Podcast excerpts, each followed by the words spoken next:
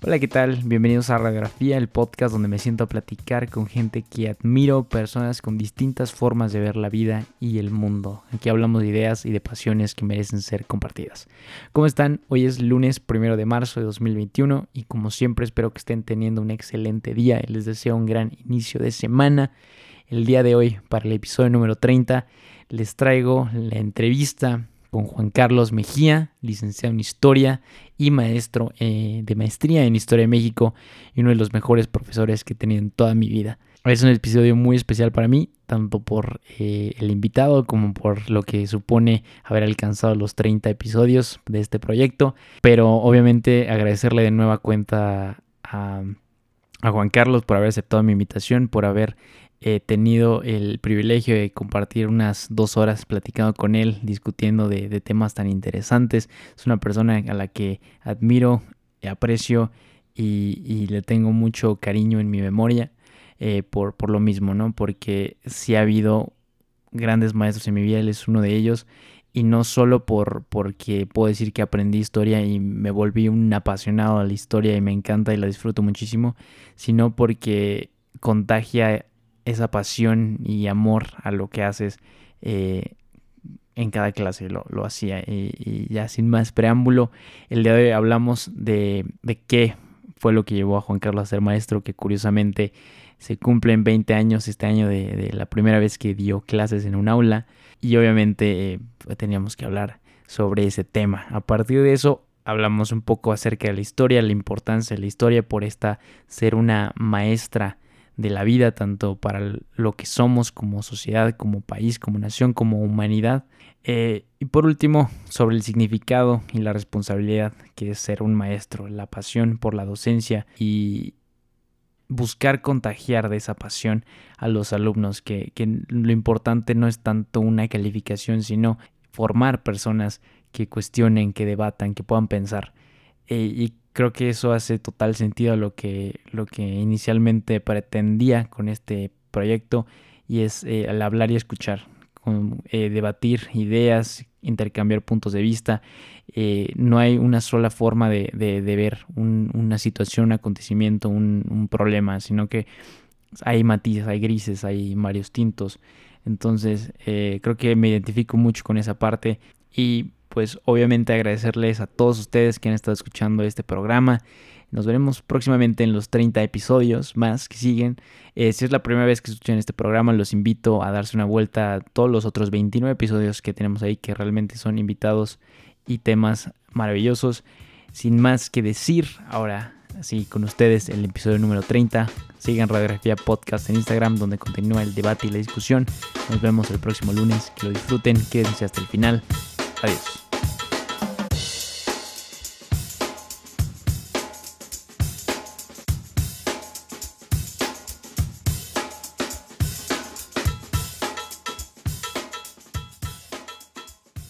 Hola, ¿qué tal? Bienvenidos a Radiografía y el día de hoy eh, estoy muy, muy emocionado. Eh, de verdad que es un honor para mí eh, tener al invitado del día de hoy, mi profesor de historia, el maestro Juan Carlos Mejía. Eh, un, maestro de, la vida, de, todo y este, pues muy, muy, muy agradecido de que estés aquí, prof, de que hayas aceptado la invitación y bueno, eh, olvidé decirlo, de tan nervioso que estoy, eh, que eres licenciado en Historia y maestro de maestría en Historia de México y actual profesor en el Colegio Nuevo Continente. Muchas gracias por estar aquí. Sí, hola, ¿qué tal? Buenas tardes. No, hombre, gracias, gracias por la invitación y bueno, gracias también por la presentación. Honrado por, por estar con, con un exalumno que, que, bueno, que habla de, la historia como algo que, que es, está muy presente, ¿no? En nosotros y que bueno, que en, las clases eso es lo que me gusta hacer con los alumnos. Sí, sí, como te comentaba, profe, este, sí he tenido grandes maestros a lo largo de la vida, tú has sido uno de ellos y creo que todos tus alumnos eh, te lo pueden decir entonces no hace falta que, yo lo repita. Eh, estoy muy contento de tenerte aquí y pues bueno, pues vamos a empezar, que seguro va a estar increíble esta, esta plática. Gracias, pues a tus órdenes. Comenzamos. Muchas gracias, prof. Eh, pues bueno, la primera pregunta que yo les hago a todos eh, es qué libro están leyendo actualmente. Pero a ti me gustaría preguntarte cuál es el mejor libro que hayas leído O sea, independientemente de historia o, de literatura, ¿cuál crees que sea el mejor libro que has leído?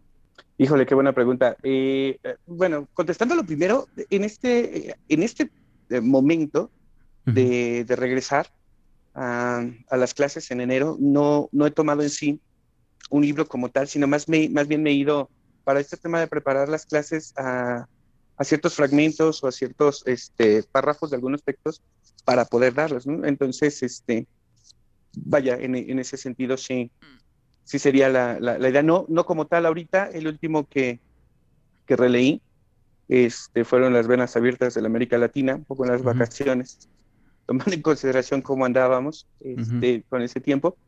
Y bueno, la pregunta, eh, híjole, eh, en cuanto a la historia, me, me, gusta mucho un libro de Brodel, que es El mundo mediterráneo y el Mediterráneo en la época de Felipe II. Es, es un libro muy, muy padre porque cuenta la historia de una región, bueno, el Mediterráneo, un lugar vivo, un lugar hermoso, un lugar en el cual, por supuesto, eh, las rutas comerciales, los pueblos, tienen un intercambio que hizo que, que, que, las sociedades cambiaran de una manera vertiginosa. Pero bueno, en ese, este libro no solo relata esta cuestión, sino también se va hacia cómo se vive en la montaña, cómo se vive en la costa, cómo se vive este, en, el bosque. Entonces, es, es como adentrarse en, en, ese texto. Me gusta mucho. Pero mi, mi, novela favorita es La sombra del viento, de Carlos Ruiz Zafón. Esta novela eh, me llegó a mis manos por una compañera que tenía en Argos, que ella era española, bueno, es española, María José Herreros. Y en ese verano que se va a España, eh, regresa recomendándome ese libro. Pero no solo regresa recomendándomelo, sino que me lo presta. Este, de estas cuestiones que a veces te encuentras con las personas que no solo te dicen el libro, sino que ten, léelo, como, como si te dieran una parte muy valiosa de, de ellos. Entonces lo comencé a leer. En, aquella época eh, yo no manejaba, yo este, siempre andaba en transporte público, obviamente no tenía coche. Y lo empecé a leer y no lo solté, y no lo solté, y no lo solté. Y la verdad es que me encantó, me fascinó. Nos poníamos a hablar en los recesos cuando teníamos guardias sobre algunos pasajes. Yo, hablaba de lo, de lo bello que era eh, la descripción, por ejemplo, de Barcelona. Y, ella me decía, sí, es que aparte, obviamente las había visto esas descripciones, ¿no? Había estado en esa ciudad. Y me decía, sí, pero, pero esta parte de, de, de encontrártela, de caminar, de la gente. Entonces se volvía como, como una parte de, de, enriquecer lo que me había dado y lo que me, lo que me estaba ofreciendo como vivencia, que me, me, encantó, me fascinó, me fascinó y este y lo volví a releer con más tiempo, un poco más adelante y cada oportunidad que tengo de, de recomendárselo a alguien, este, se, se, lo doy, por ejemplo, en ese momento a mi novia, después fue mi novia, eh, ahora mi esposa, se lo regalé, se lo, obviamente, le una pequeña dedicatoria, ¿no? Le dije que era, era mi novela favorita. Y este, y me encanta, digo, finalmente es esta, esta parte. He convivido con compañeros a lo largo de estos años que tengo eh, trabajando y en la universidad que leen muchísimo, mucho, mucho, ¿no? te van recomendando libros o vas platicando de algunos y, este, te vas dando también a la tarea de ir haciendo como tu pequeño acervo. Algunos, obviamente ya tienen algunos libros que, de años que no compró, libros como, como se puede ver, ahora tengo que comprar pañales, es una gran realidad. Pero este, la verdad es que en este sentido, el, ir acumulando libros que te gustan pero que te van recomendando me fascinan. Y te digo, ese es uno de mis favoritos. Perfecto, prof, muchas gracias. Ah, decías que preparas las clases y que lees un poco de, historia para hacer lo, de las clases. Entonces, em, el primer bloque que me gustaría hablar es cómo llegas tú a, decidir que vas a estudiar la licenciatura en historia, porque yo tengo entendido que eres de Guanajuato. Sí, es correcto, allá nací. Ajá, y estudiaste la licenciatura en la UAM. Ajá, acá en el estado. ¿Por, qué, ¿Por qué te decidiste estudiar historia? bueno, es, es, muy, muy curioso porque, eh, bueno, mi, mi mamá era de Guanajuato, mi papá es de Querétaro, se conocieron en la Ciudad de México y yo, este, eh, vivimos un corto tiempo en la ciudad, muy corto tiempo, y nos venimos al Estado de México. Entonces mi papá, eh, por su trabajo diario, viajaba a la Ciudad de México. Entonces, en esta, en esta cuestión, pues a veces de, vivíamos en un pueblo, entonces en ese, pues ir y venir, y que a veces nos llevaba a la Ciudad de México, nos llevaba a los museos. Me gustaba mucho, me encontraba una, una, un gusto esta parte de que mi papá nos contara las cosas, ¿no? Nos llevaba a Palacio Nacional, Castillo Chapultepec y a estos lugares históricos, pero en realidad se complementaba con esta cuestión de que en su trabajo eh, compraban el periódico y él no lo leía en el día. Como el traslado era largo, pues desde el sur de la Ciudad de México hasta... Nosotros vivíamos en un pueblo por la Marquesa, que se llama Tlapulco, pues entonces el, el, traslado era, era, era largo. ¿no? Yo iba leyendo el periódico y llegaba a la casa y yo lo jaba y yo lo leía y yo veía. Entonces, de alguna manera, esta parte del contacto con las noticias y de lo que pasaba en el mundo eh, era distinto, porque mis compañeros, eh, infortunadamente, no leían el periódico, tampoco veían noticias, y mi papá nos metía a, eso, ¿no? un poquito en, ese tema. Pero lo, lo, interesante es que yo tengo una maestra en, en primero de secundaria, muy dura, eh, pues yo decía que un carácter recio, fuerte, y entonces, este, ah, pues ya la verdad es que todo el mundo le teníamos miedo, pero cuando daba clase de historia, la, daba con una fascinación impresionante. Me gustaba mucho y yo iba en una telesecundaria. Entonces, pues aparte de que te mostraban algunas escenas de la historia, te contaban eh, un poco cómo había sido, la maestra eh, las vivía un poco, ¿no? Eso, eso es mi contacto. Pero no iba más allá del gusto, ¿eh? No, no lo tenía.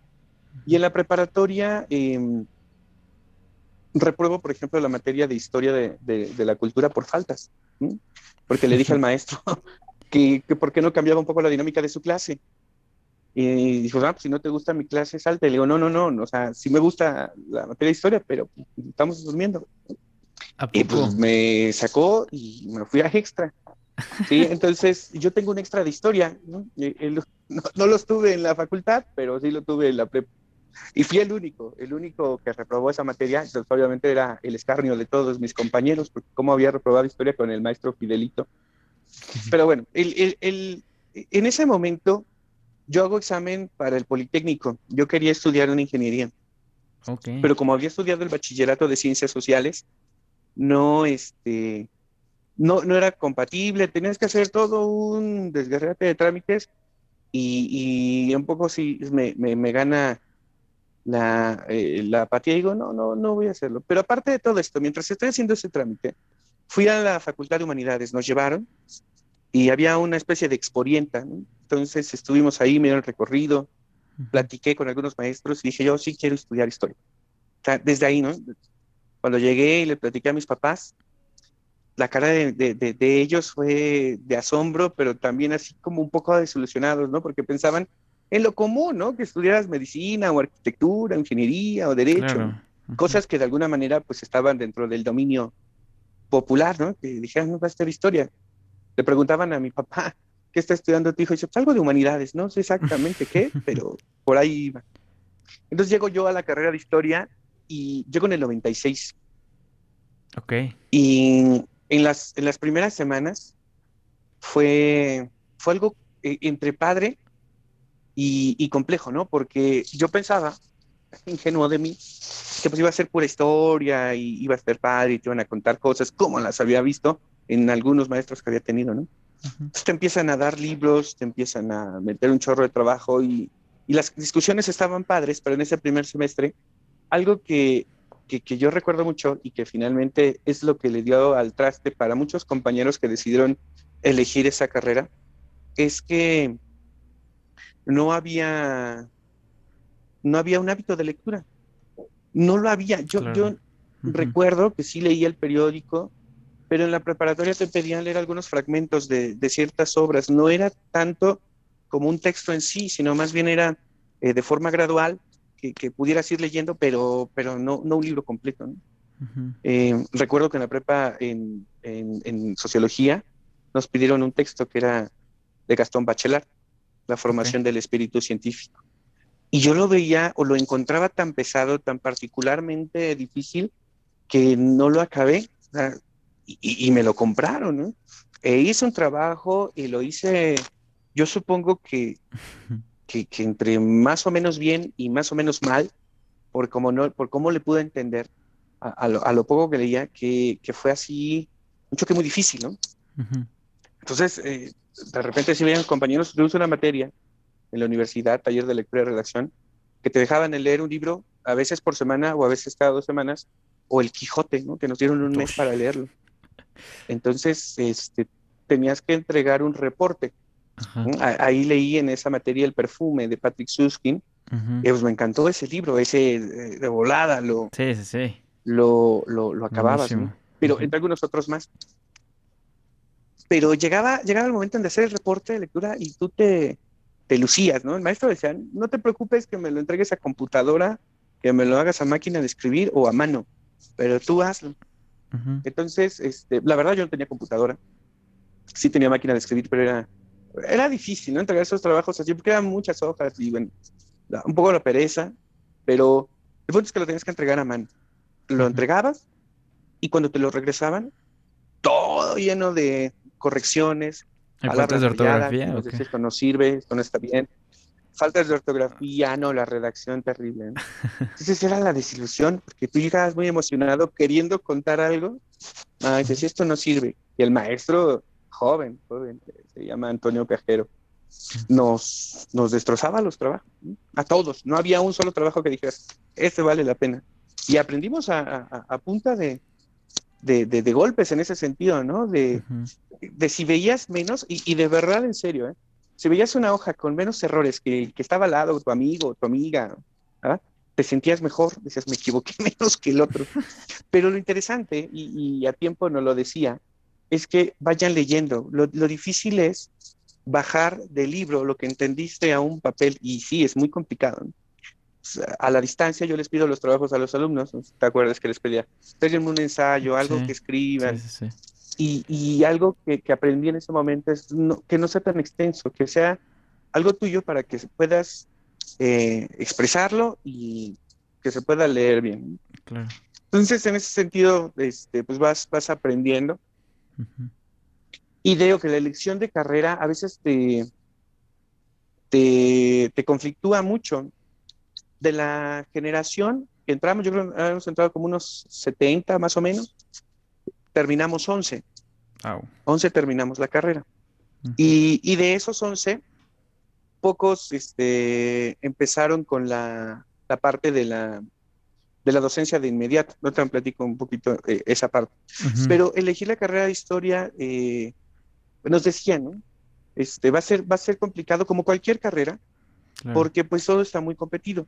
Y bueno, estamos hablando de los noventas y estamos hablando de un mundo totalmente distinto al de ahora. Y, y, claro, tenía mucha razón, porque eventualmente te das cuenta de que las condiciones que uno va teniendo en cuanto al académico, que sean más favorables o, o, menos favorables, te van cobrando renta, ¿no? A veces la, la entrega de trabajos en la universidad es brutal, ¿no? A veces no, no, no duermes y no porque dejes el trabajo hasta el final, sino porque a veces implican horas de dedicación.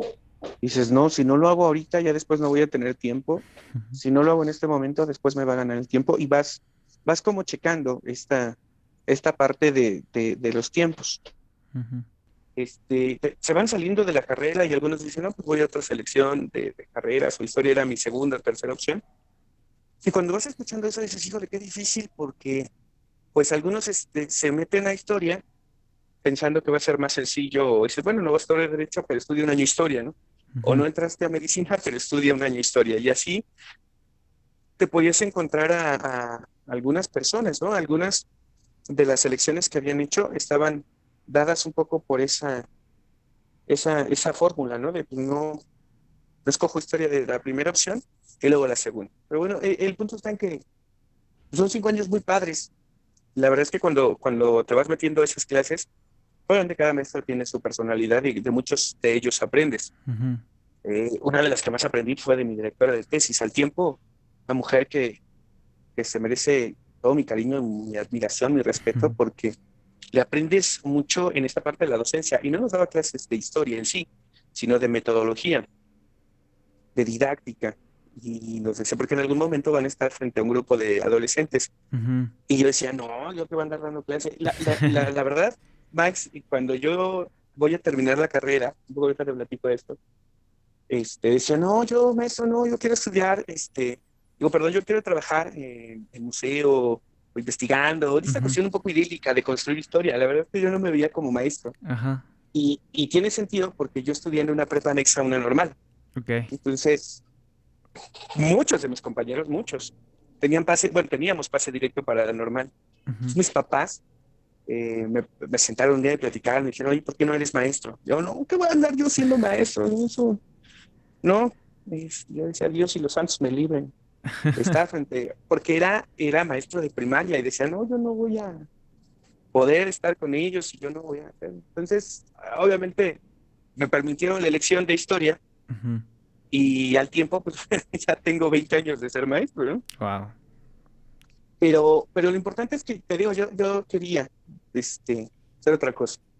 Entonces, en, ese, en esa parte de la, de la carrera, pues vas aprendiendo mucho, como te decía, vas absorbiendo, vas, este, pues, eh, haciendo que la historia sea parte de tu vida, ¿no? Porque llega a ser un momento muy importante de elección y obviamente a esto te vas a dedicar. Sí. Tuve la gran fortuna de que en ese, en ese, en ese lapso, unos maestros nos llevaban a, distintos lugares, ¿no? Por ejemplo, nos íbamos a, Guanajuato y nos daban clases allá, en, en, la zona colonial de Guanajuato, o nos íbamos a las zonas arqueológicas de Morelos o del Estado de México, y entonces estabas allá como estudiante. No, no lo valoras en ese momento como tal. O sea, piensas que, y de verdad así lo haces, piensas que vas como en fin de semana con los amigos a acampar, pero la verdad es que al tiempo las cosas se vuelven impresionantes. Y bueno, eh, te digo que llega, llega a un tal punto de que cuando estás viajando dices, wow, qué padre, sí me gusta y, me gustaría este, hacerle como ellos, pero, pero no lo veía así tan claro. Entonces esa, esa parte de, de la docencia, yo, siéndote muy honesto, no me veía, ni siquiera cuando yo, salgo de la universidad en el 2001, después de cinco años de haber estado ahí. y, y, no, la verdad es que decía, no, y aparte por una situación familiar, Max, mi mamá tuvo cáncer. Oh. Ella eh, se lo detectan en el 95 y le daban muy poquito tiempo de vida, muy poquito. Pero tuvo seis años de una calidad impresionante. Ella fallece en el 2001, en la Navidad del 2001. Pero entonces eh, ya el, último tramo, el último tramo de su enfermedad fue, fue muy duro, fue muy difícil. Y entonces coincidía con el tiempo en el que yo iba a estar este, terminando, terminando la carrera. Así que hicimos un, pequeño acuerdo y le dije a, mi papá, le digo, pues yo me quedo con mi mamá, voy terminando la carrera, después puedo conseguir trabajo y ahí vemos qué vamos haciendo, ¿no? Yo puedo estudiar inglés o puedo estudiar algo de computación, porque obviamente nosotros en computación nunca tuvimos nada. En la universidad, en el estado, tuvimos un, par de semestres que te enseñaban lo básico, pero lo más, más elemental. O en preparatoria y secundaria nunca tuvimos cursos de computación. Así que yo decía, pues algo, había unas escuelas, pero no sé si existan, es SPM, ICM, estaban ahí, en el centro de Toluca. Y entonces dije, pues yo me meto ahí temprano y hacemos un acuerdo. Mi hermano en ese 2001 terminaba la, la prepa, yo terminaba la universidad y dijimos, no, pues vamos a cuidar a mi mamá. Entonces, pues mi hermano también no, no iba a estudiar a la universidad, se dijo, yo me quedo entonces y pues si todos vamos a cuidar, vamos, éramos los cuatro en casa. Y decido, pues igual esa parte, ¿no? Termina la carrera y escuchas los planes de todos. Eh, los planes eran, este, no, pues voy a trabajar o voy a, algunos que decían que iban a viajar, otros que decían, me voy a esperar un año, ya fue tanto tiempo estudiar y me preguntaban a mí, no, pues es que me quedo a cuidar a mi mamá. No me pesaba, seguro que no, pero llegaba un momento de decir, híjole, pues a ver qué pasa más adelante. Durante todo ese tiempo de la universidad, el último año de la prepa y toda la universidad estuve trabajando en un restaurante. Empecé haciendo aseo, luego empecé siendo mesero, este, empecé a hacer algunas otras cosas.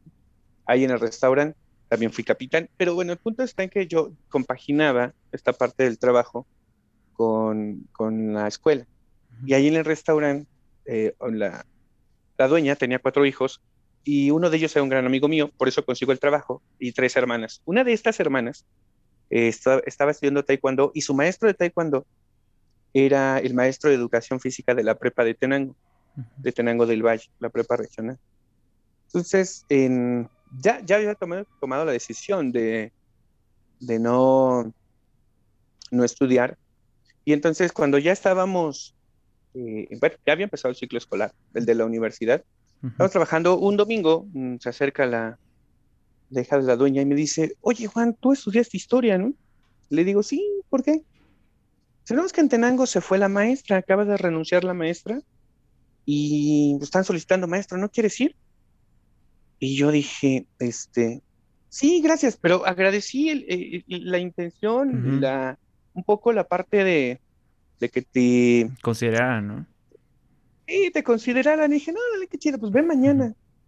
dije, bueno, está bien. Yo no, la verdad es que solo había ido una vez a Tenango, no sabía dónde estaba la prepa, no tenía un currículum preparado, no iba con un solo papel encima, solo a ver si había trabajo, ¿no? Entonces eh, llegué, les conté a mis papás, obviamente estaban emocionados, mi mamá, te digo, ya estaba en un momento muy difícil de su enfermedad. Ella me ve ir a trabajar. De, hecho, esto que te platico pasó el, el 9, el 9 de septiembre del 2001. El lunes 10 de septiembre, pues yo me levanto temprano, este, desayuno y me voy. Me voy temprano para llegar, ¿no? O sea, tampoco tan temprano como las 9 de la mañana, cuando voy preguntando dónde está la prepa. cuando me dice, no, pues, está por allá y tomó otro camión y me dejó en la puerta de la prepa y ya pasé. Nunca había pedido trabajo.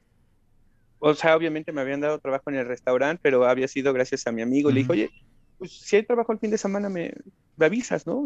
De lo que sea. Y a, los ocho días ya estaba trabajando. ¿no? Una invitación, estaba jugando básquetbol y a los ocho días ya estaba jugando en, digo, perdón, ya estaba trabajando en, en el restaurante. Entonces nunca había estado frente a una persona cuando, que, que pedía trabajo. Cuando estaba allí en, en, la Secretaría Académica, en la puerta, fue cuando me cayó el 20 y dije, ¿y ahora qué? ¿Qué se dice? ¿Qué se hace?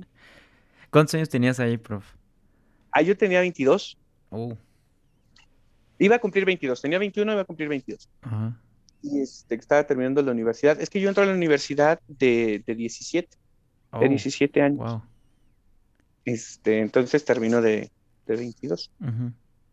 Y bueno, estaba ahí frente, me pregunto por el director. Oh, no, me va, no me atendía el director, estaba el secretario académico.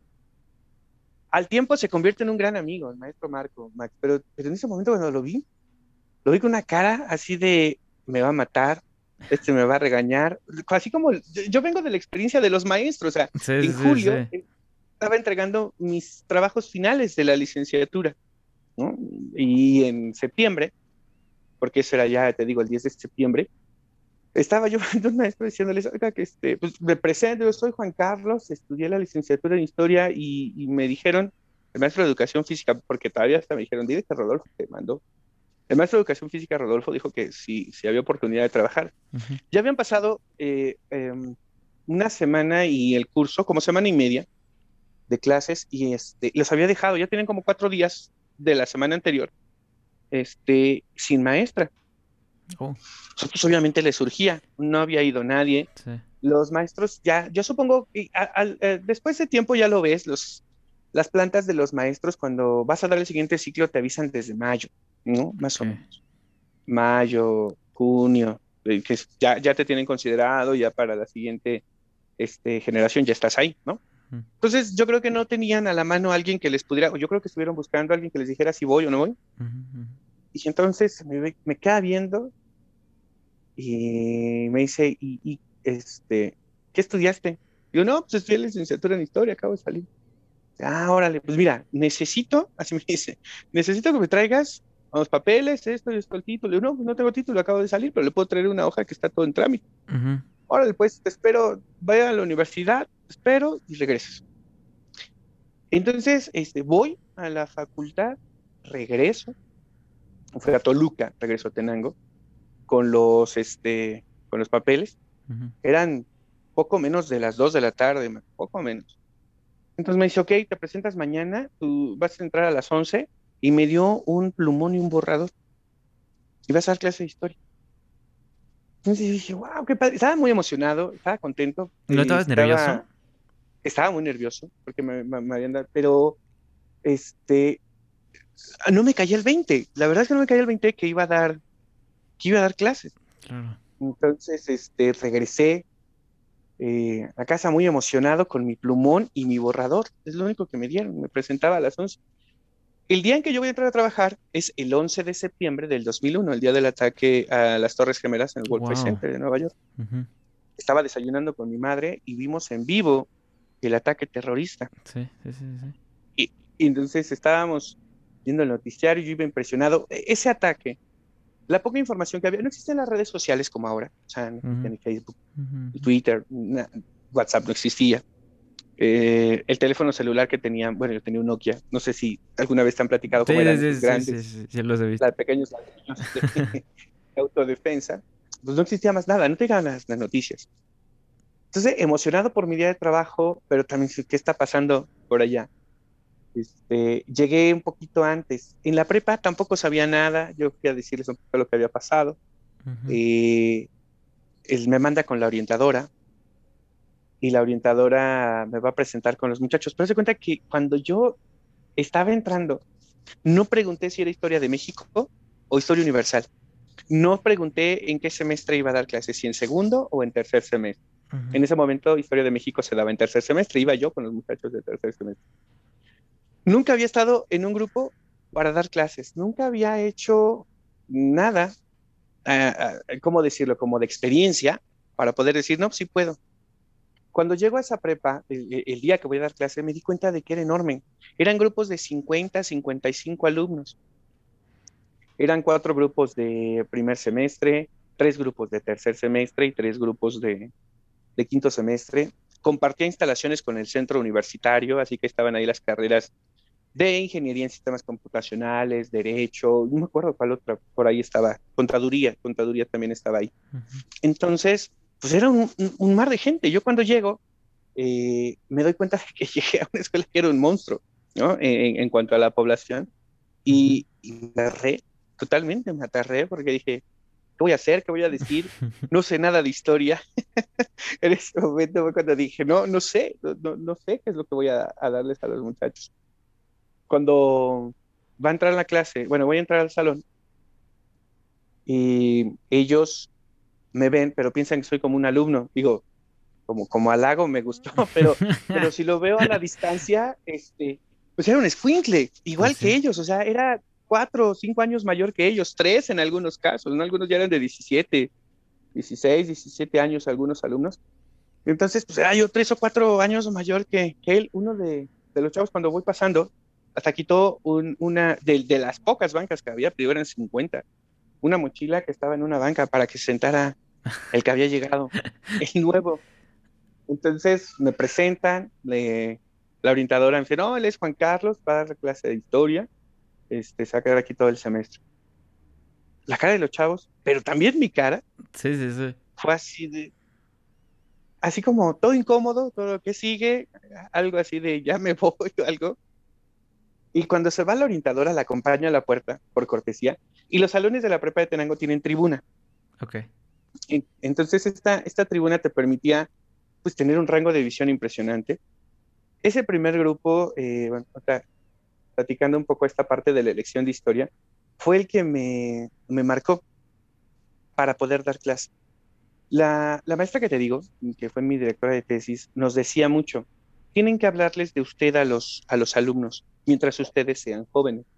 Cuando sean más grandes, ya no habrá tanto esta parte de hablarles de ustedes, porque por la propia edad se, se, marca un, un, un, espacio de respeto, pero entre más jóvenes sean ustedes, más eh, difícil será este, e, e, el, el, el, trato, el respeto, y se puede brincar. Eso, eso lo llevaba yo muy presente, pero tampoco sabía cómo aplicarlo, ¿eh? tampoco de usted y usted, era, era difícil. Eh, me, paro frente a ellos y les digo, hola, ¿cómo están? ¿Qué tal les ha ido? Eh, algunos me contestan y hasta atrás, pues nunca falta, nunca falta el que te va claro. a, a, encarar o a ver hasta dónde es posible. ¿A poco tú nos vas a dar clases? Les digo, sí, sí, sí, yo soy el maestro encargado de darles clases de historia. ¿Ahí qué, qué postura asumiste? O sea, ahí, ahí, dijiste, voy a ser el profe malo, voy a ser el amigo. No sabía. Nada, nada, nada nada, no, no tenía, finalmente no había ninguna postura. era más bien eh, el, el, que iba a salir, el cómo iba a aprender.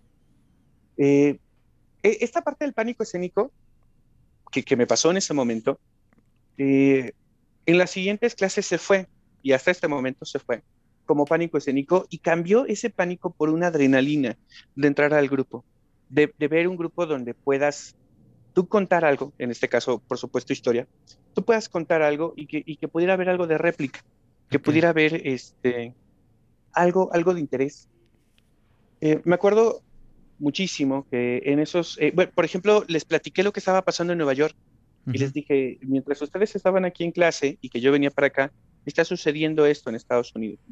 Eh, poco ya sabes, el, el, que sigue, que saben las noticias y toda esta cuestión, fue para romper el hielo. Ese tema me permitió a mí eh, un poco romper esta, esta, esta cuestión.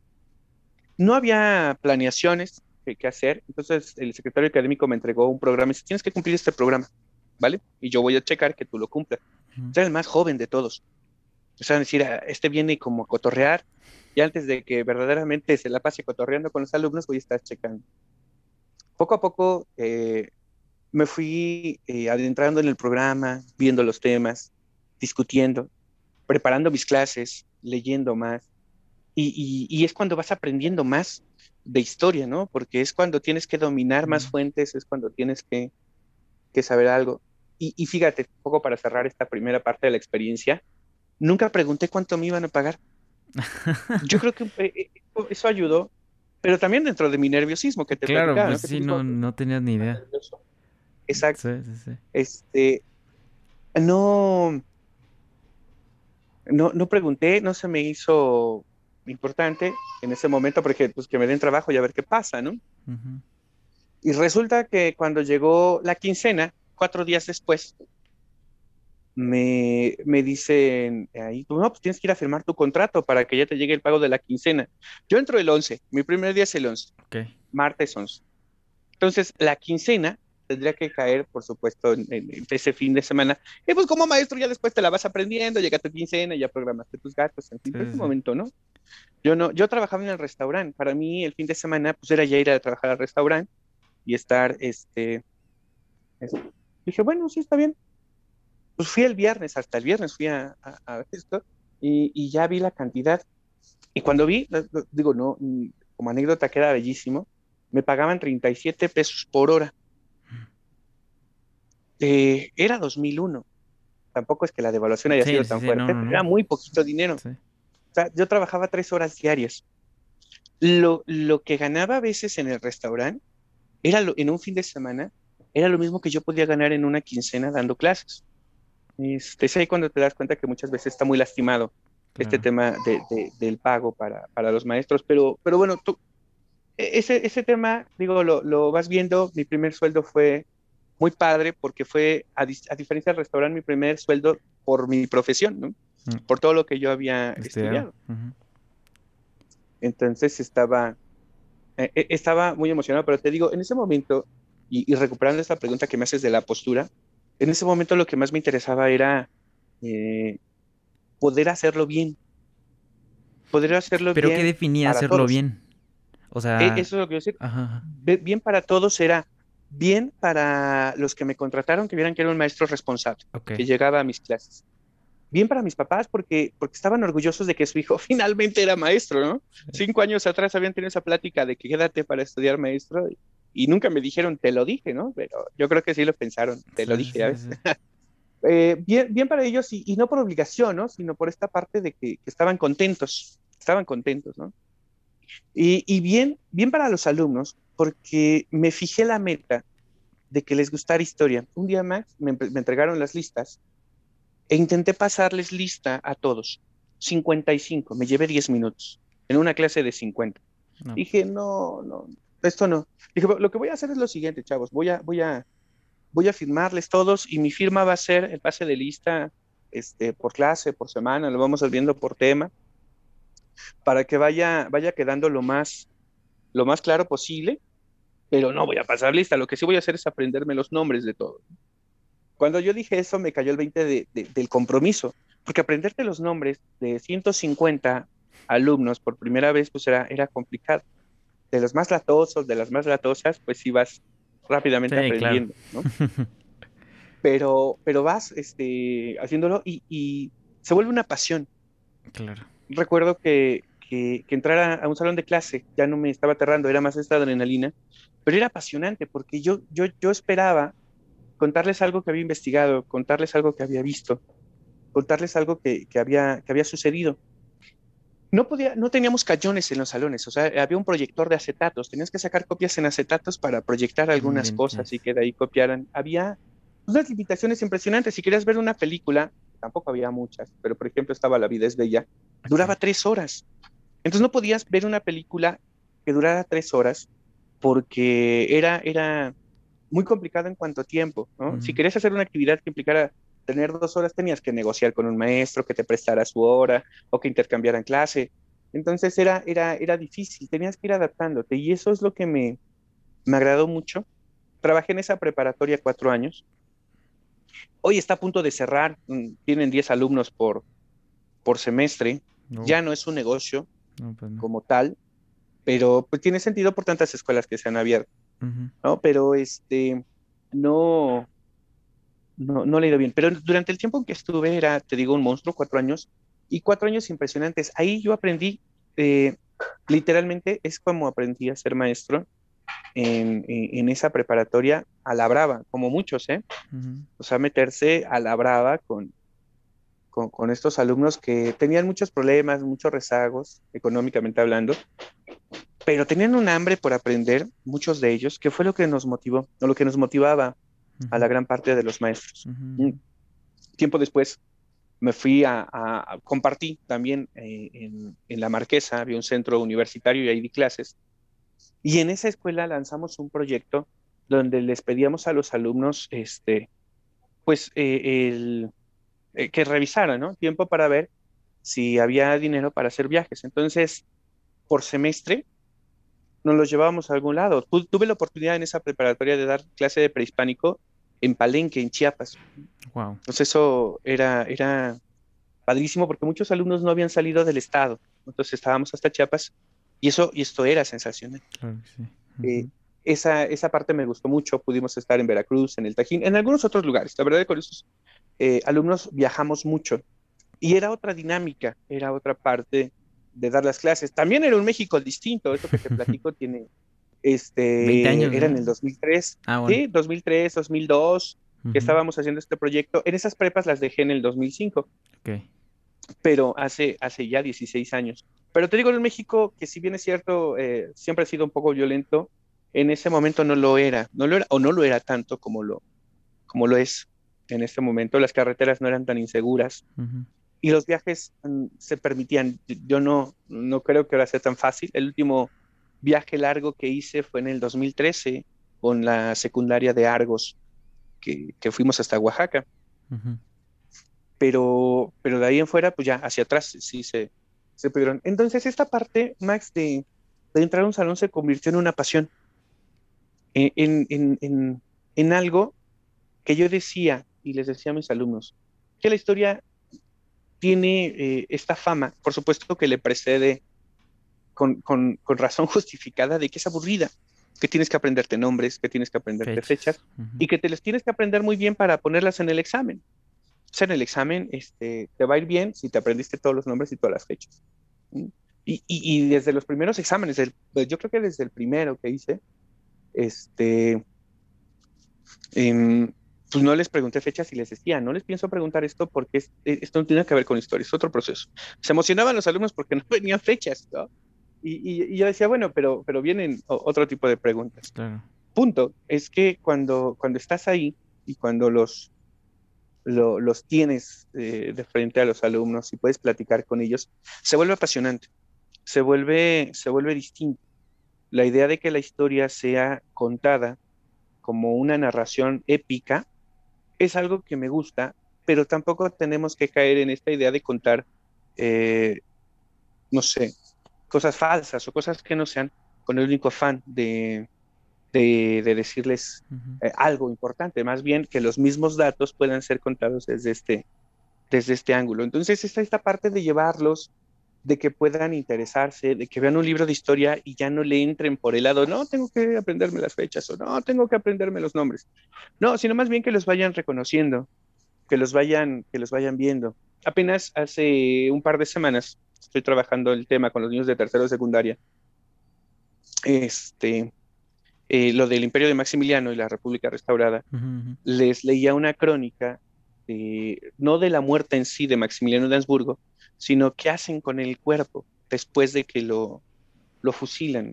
La autopsia, la mala autopsia que le hacen, el traslado, el, el, féretro donde no cabe, que la altura promedio del mexicano era menor a la que tenía Maximiliano, así que está en un ataúd que no, que no le queda. Eh, el traslado a la Ciudad de México, se voltea la carroza, se ensucia el cadáver, se llena de lodo, le tienen que volver otra autopsia. Y les digo, es, es tan humillante lo que le pasa al cuerpo y vas contando toda, toda, esta, toda esta narración y, y los alumnos entonces que no puede ser posible que a mí me hayan contado que Juárez era el bueno y, Maximiliano el malo. Le digo, no, no hay que utilizar estos conceptos, pero sí podemos utilizar algunas otras historias eh, alternas a la que siempre se nos dice de manera oficial para que, para que podamos entender qué es lo que pasa en este proceso, ¿no? Este proceso histórico. Y bueno, pues ahí te vas metiendo, ahí, ahí vas este, trabajando este tema con, con, los alumnos y te digo, desde ese momento, pues ya el 2001 para acá, que se van a cumplir 20 años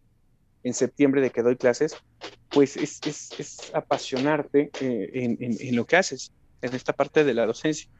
Y sin duda, y sin duda, este, cada, cada ciclo escolar o cada, cada nueva generación sigue siendo igual que la primera que tuve igual de, de, reto, a, eso solo me refiero, ¿no? Igual de, de, de, mm, impactante para mí, para que ellos puedan este, quedarse con la, con la idea de que, de que esta historia, pues sí nos permite a nosotros podernos adentrar en la, la vida de, de, de, cada personaje histórico, que lo podemos reconocer, que lo podemos ver y a partir de ahí, obviamente, entender qué es lo que está pasando con cada uno de estos procesos históricos que se revisan. Perfecto, pues esas eran muchas preguntas que te iba a hacer este, a lo largo de ese, ese bloque, pero me gustaría regresar un poco para después eh, clavarnos en, esa parte de la docencia que me parece interesantísimo. Ah, sí, te decía que, me gustaría regresar un poco y, preguntarte qué fue lo, que, lo que te apasionó de la historia cuando la estabas estudiando o el, o el qué fue lo que te enamoró, que dijiste, yo quiero, yo quiero estudiar esto y, y posteriormente, no sé, supongo que lo, lo hayas recordado y, decir como, yo quiero que ellos vean de esta forma esta materia porque a mí me, porque esto es lo que yo veo y a mí es lo que me encanta, o sea, ¿qué es eso, qué es eso que a ti te, te gusta de la historia como, como eh, objeto de estudio? Ok. Fíjate, eh, a ver, hay, hay, hay dos momentos. Uno, en la carrera tuve una maestra eh, Patricia Arzate en Historia de, América. En ese curso, una, una mujer eh, muy culta, muy preparada, pero empezando el curso nos platicaba un poquito de lo que hacía ella. Ella eh, vivía en casa, sola, y decía que todo lo que tenía era resultado por su propio, propiamente de su trabajo. Pero ella se había propuesto viajar que en los tiempos, no en todas las vacaciones, porque eso es imposible, ¿no? Pero en los tiempos que tuvieran eh, muertos, es decir, las vacaciones de diciembre, Semana Santa o, o en el verano, eh, pudieran, pudiera viajar, porque le gustaba mucho la historia. Obviamente, en, en, esta parte, eso es lo que decía, eso es lo que ella quería hacer. Entonces, lo, lo interesante de, de, de, esta materia es que mientras estaba hablándonos de historia de América y nos decía, eh, no sé, de un movimiento de liberación que hubo en, en, en Centroamérica, decía, y, yo tuve la oportunidad de estar en Centroamérica. No, no se oía presumido. Eh, a lo que voy es esto, Max. Y cuando ella nos contaba la historia, nos la contaba a partir de los libros, a partir de los hechos históricos, pero a partir también de su propia vivencia, de cómo había estado en esos lugares, qué había visto, qué había recuperado de esa historia.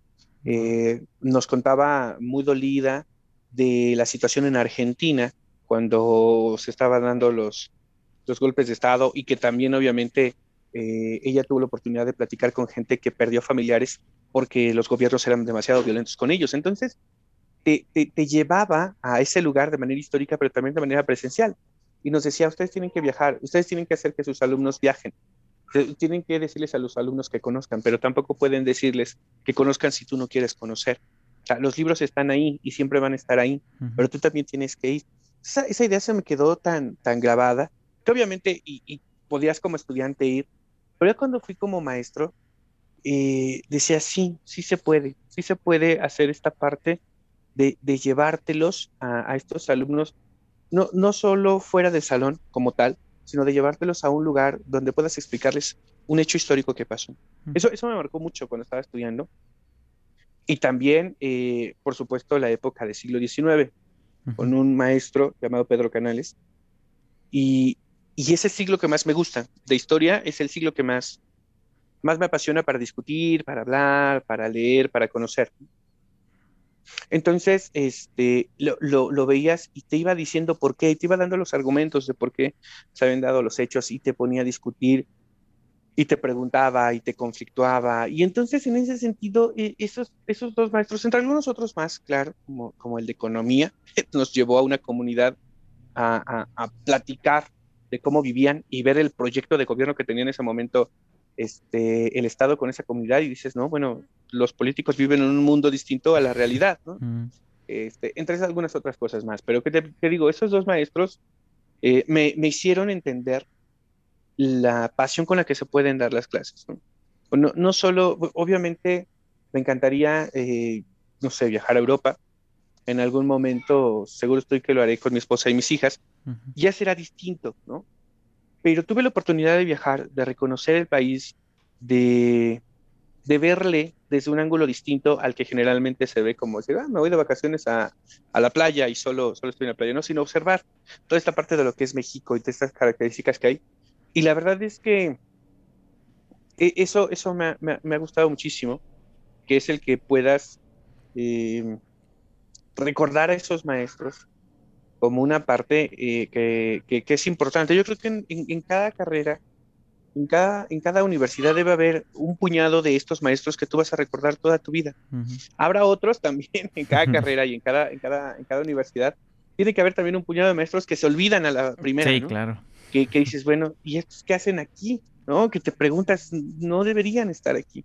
Y, este, y a la vuelta de la esquina, pues sí se van. Pero, pero lo interesante es que puedas eh, quedarte un poco con, con esta idea de, de, lo que te dieron, lo que pudiste aprender con ellos y eventualmente lo que vas a, lo que vas a generar.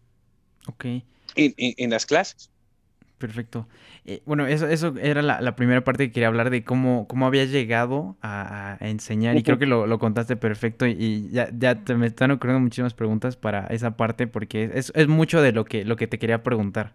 Eh, pero nada más me gustaría eh, hacerte la pregunta de, porque sí, de, bien decías, ¿no? Que historia tiene la, la fama, ¿no? De, de, ser aburrida. Yo recuerdo apenas en, en, en, este semestre de universidad, este, que me, el primer día con, con la profesora de historia, este, así diciendo, pues bueno, este, pues ya saben, ¿no? Historia es aburrida, eh, pero pues bueno, vamos aquí a, a darle. Entonces yo, yo, me quedé así, o sea, obviamente ya había tenido clase contigo y, después de eso, o sea, después de esos dos eh, años de secundaria contigo en historia, sí, sí lo ves como de otra manera, ¿no? Porque no, no es, no es como tú decías, no es aprenderte fechas, ¿no? No es aprenderte nombres, es, eh, es entender cómo, cómo el, el, mundo llegó a ser lo que es el día de hoy, por qué, y a mí eso era lo que me gustaba. Pero lo que te quiero preguntar es, eh, ¿tú cuál crees que sea la importancia de la historia o la importancia de aprender historia? Porque hay mucha gente que dice, eh, pues bueno, ¿por qué me, me, va a importar cosas que pasaron hace mucho tiempo, no? Eh, yo, yo tengo una respuesta de por qué es importante la historia, pero me gustaría saber por qué piensas tú que es importante. gracias. Bueno, uh, es, es, es, muy, muy importante en este momento decir que, que la historia es una gran maestra de la vida. ¿No? Es, es, es, esta parte del conocimiento que ha existido a lo largo de la historia de la humanidad y que nosotros tenemos que recuperar para entender lo que somos. Nosotros somos la suma cultural de, de nuestros padres, de nuestros abuelos, de, de, de, las generaciones que nos preceden. Y negar la historia sería negarnos a nosotros mismos, negar nuestra propia existencia. La historia también es un discurso de poder. ¿no? Muchas veces se ha escrito en función de quienes ganan y quienes ganan le escriben. Y aunque existe la visión de los derrotados, o como un libro bellísimo que se llama La visión de los vencidos, eventualmente te vas a ir dando cuenta de que la historia puede utilizarse para controlar y dominar a una población. Y aquel pueblo que, no la conoce o aquella persona que no la conoce estará condenado a repetir ciertos errores del pasado.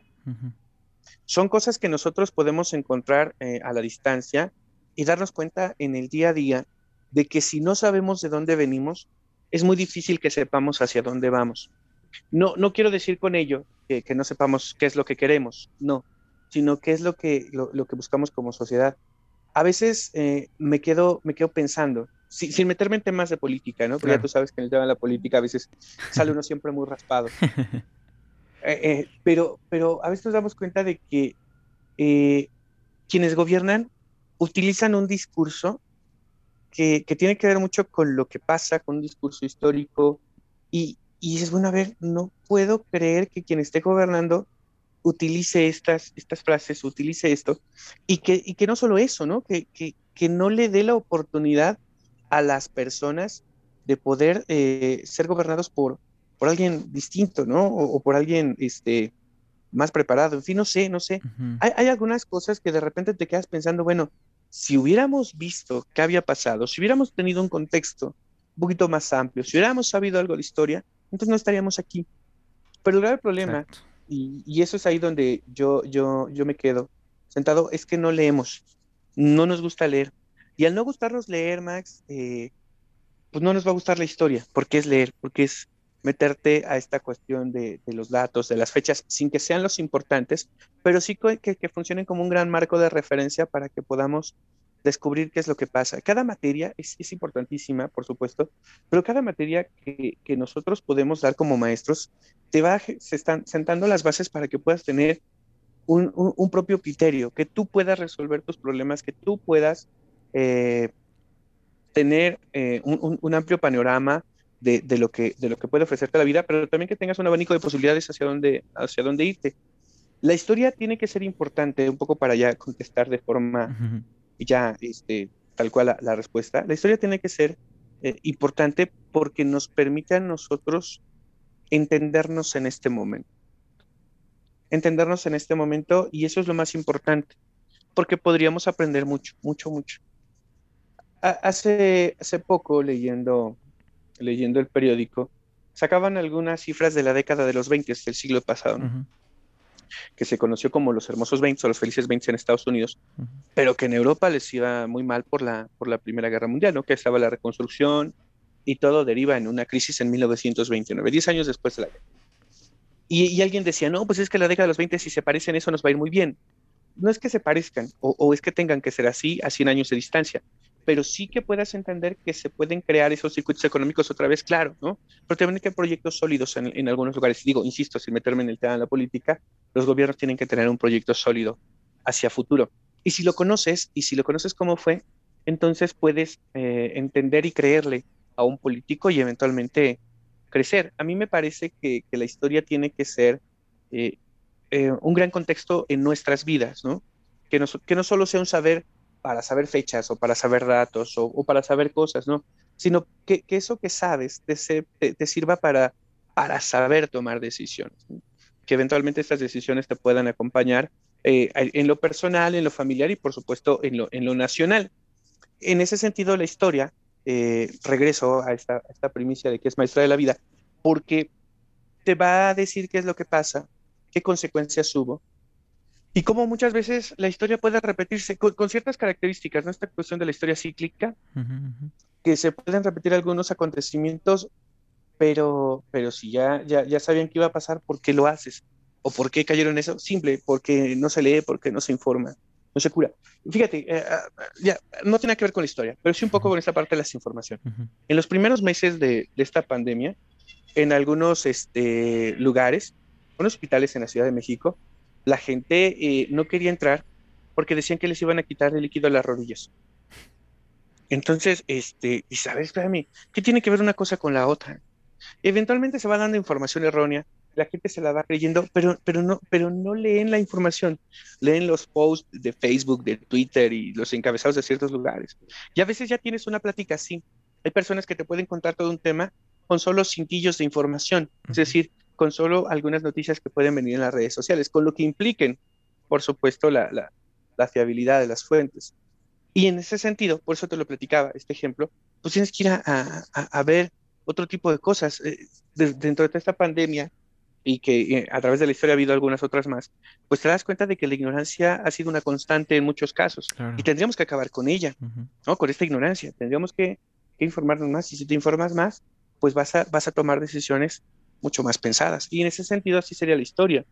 Reconocer la historia, reconocer tu propia historia, te va a permitir eh, adentrarte a este mundo donde puedes tomar decisiones eh, en función de lo que haya pasado. Sí, sí, sí, estoy completamente de acuerdo. Que no recuerdo quién dijo la frase, pero es, es muy parecido, ¿no? Que si ah, tuviéramos memoria, acabaríamos con las tragedias de la humanidad. O sea, si, si recordáramos de dónde venimos, sabríamos exactamente a dónde vamos. Y, y ahora que, que estoy en, en, la carrera de, de comunicación, en, la materia de historia, ahora eh, creo que es la primera vez en, en mi vida académica que, que, realmente sí me, me ponen a leer eh, un libro de historia. Pero las, lo que sí le puedo reconocer a esta maestra que tuve, profe, es que eh, las lecturas que nos daba eran increíbles, eran buenísimas, eran, eran parte de compilaciones del Colegio de México. Y venía, me acuerdo, había una que era la historia de México a color y venía en un archivo fotográfico de la, de la revolución, o sea, impresionante. También recuerdo que nos dieron un, un, un texto que era una edición especial de proceso que se llama La sombra de Serrano que es, eh, pues son varios eh, textos en relación con, con el asesinato del, general este, Francisco Serrano, de, bueno, lo que se basó la, la película de La sombra de caudillo, no hace falta que te lo explique, porque tú ya lo sabes, seguro. Pero, este, hay, en ese texto, hay una, la crónica de los hechos, de cómo supuestamente ocurrieron, eh, que está escrita por José Emilio Pacheco.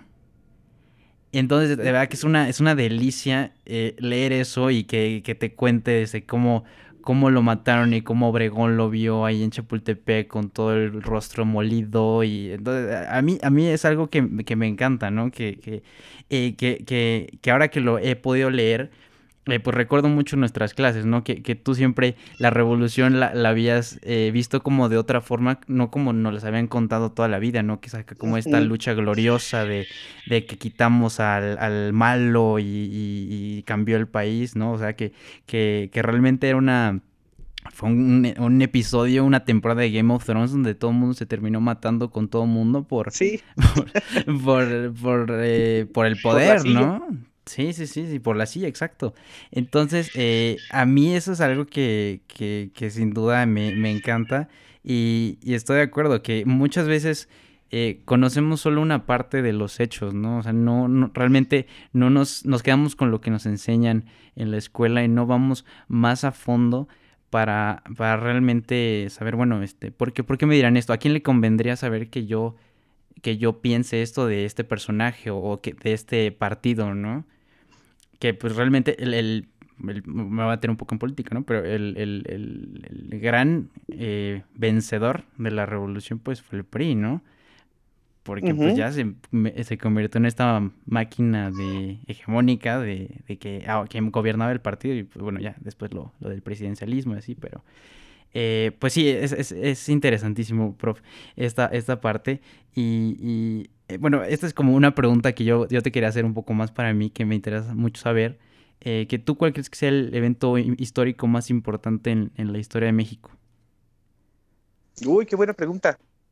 Pues mira, si, si, yo, si yo pudiera así decantarme por uno, así que, que pudiera darle los títulos de glorioso sería la batalla del 5 de mayo del 62 en Puebla. Esta, esta batalla encabezada por Zaragoza en contra, contra del ejército francés, porque nada, nada podía asegurar una victoria, porque estaban enfrentándose al, al mejor, al mejor ejército del, del mundo. Entonces, eh, esa, esa victoria que es eh, hasta cierto punto muy poética, muy épica también por todo lo que implica, por todos los, los, participantes de ella, te demuestra mucho de lo que era eh, en ese sentido la dirección de un gran líder y el compromiso de un ejército, que, que unos eran soldados y otros eran civiles, pero estaban defendiendo su patria. Y eso es algo muy interesante, y te lo digo porque en ese momento el, concepto de nación o, lo de patria, o lo que llamamos México, pues estaba muy débil, no existía, tenía muy poquitos años de haberse creado el himno nacional y la gente no lo escuchaba en toda la República. No existía el disco, por ejemplo, si vamos a tocar el himno en todas las escuelas, era imposible. Tenía que tocarse en vivo y era muy difícil ¿no? que, lo pudieran escuchar, este, sentir eh, esta parte de cohesión nacional era, muy, complicado, muy complicado porque no había, te digo, los matices como para poder entender que era México. Entonces, que se haya defendido en ese momento el país con esa, con esa bravura, me parece espectacular, me parece me parece sensacional, ¿no? E, en esa, en esa parte. Ese es, el momento que yo podría decir el, más importante. Después habrá algunos, eh, digo, yo soy, eh, me encanta mucho la época de Porfirio Díaz, soy un, fan de, esta historia, y podría hablar de la modernidad que llega aplastando los derechos humanos, aplastando la dignidad de las personas, eh, olvidando muchas veces a, los pobres, este, y, no quisiera caer en esta parte de que el progreso era un bien que, que necesitaba México a costa de, los más empobrecidos. Pero, pero en este momento, y, pongo esto porque hay gente que le escribe a Porfirio Díaz, eh, no, no de su puño y letra, sino que iban con los escribanos de ciertos lugares y, le decían, quiero escribirle al presidente eh, una carta agradeciéndole lo que está haciendo por mi país, porque por primera vez estoy viendo que algo está pasando. Entonces, eh, es, esa parte que se puede contar. ¿no? Eh, me gusta mucho el prehispánico, la época prehispánica, pero, pero no soy tan, tan, tan docto en esos temas. Me falta mucho, mucho, mucho, mucho. Tengo una compañera en el trabajo, Marlene, y, Marlene es eh, una máster ahí en prehispánico. Es verdaderamente un tema que disfruta este, a totalidad. Pero regresando a, esta parte de, mi hecho histórico, el más importante sería, sería ese. Hay, hay otro que se le compararía en cuanto a no importancia en tanto lo positivo, sino lo negativo.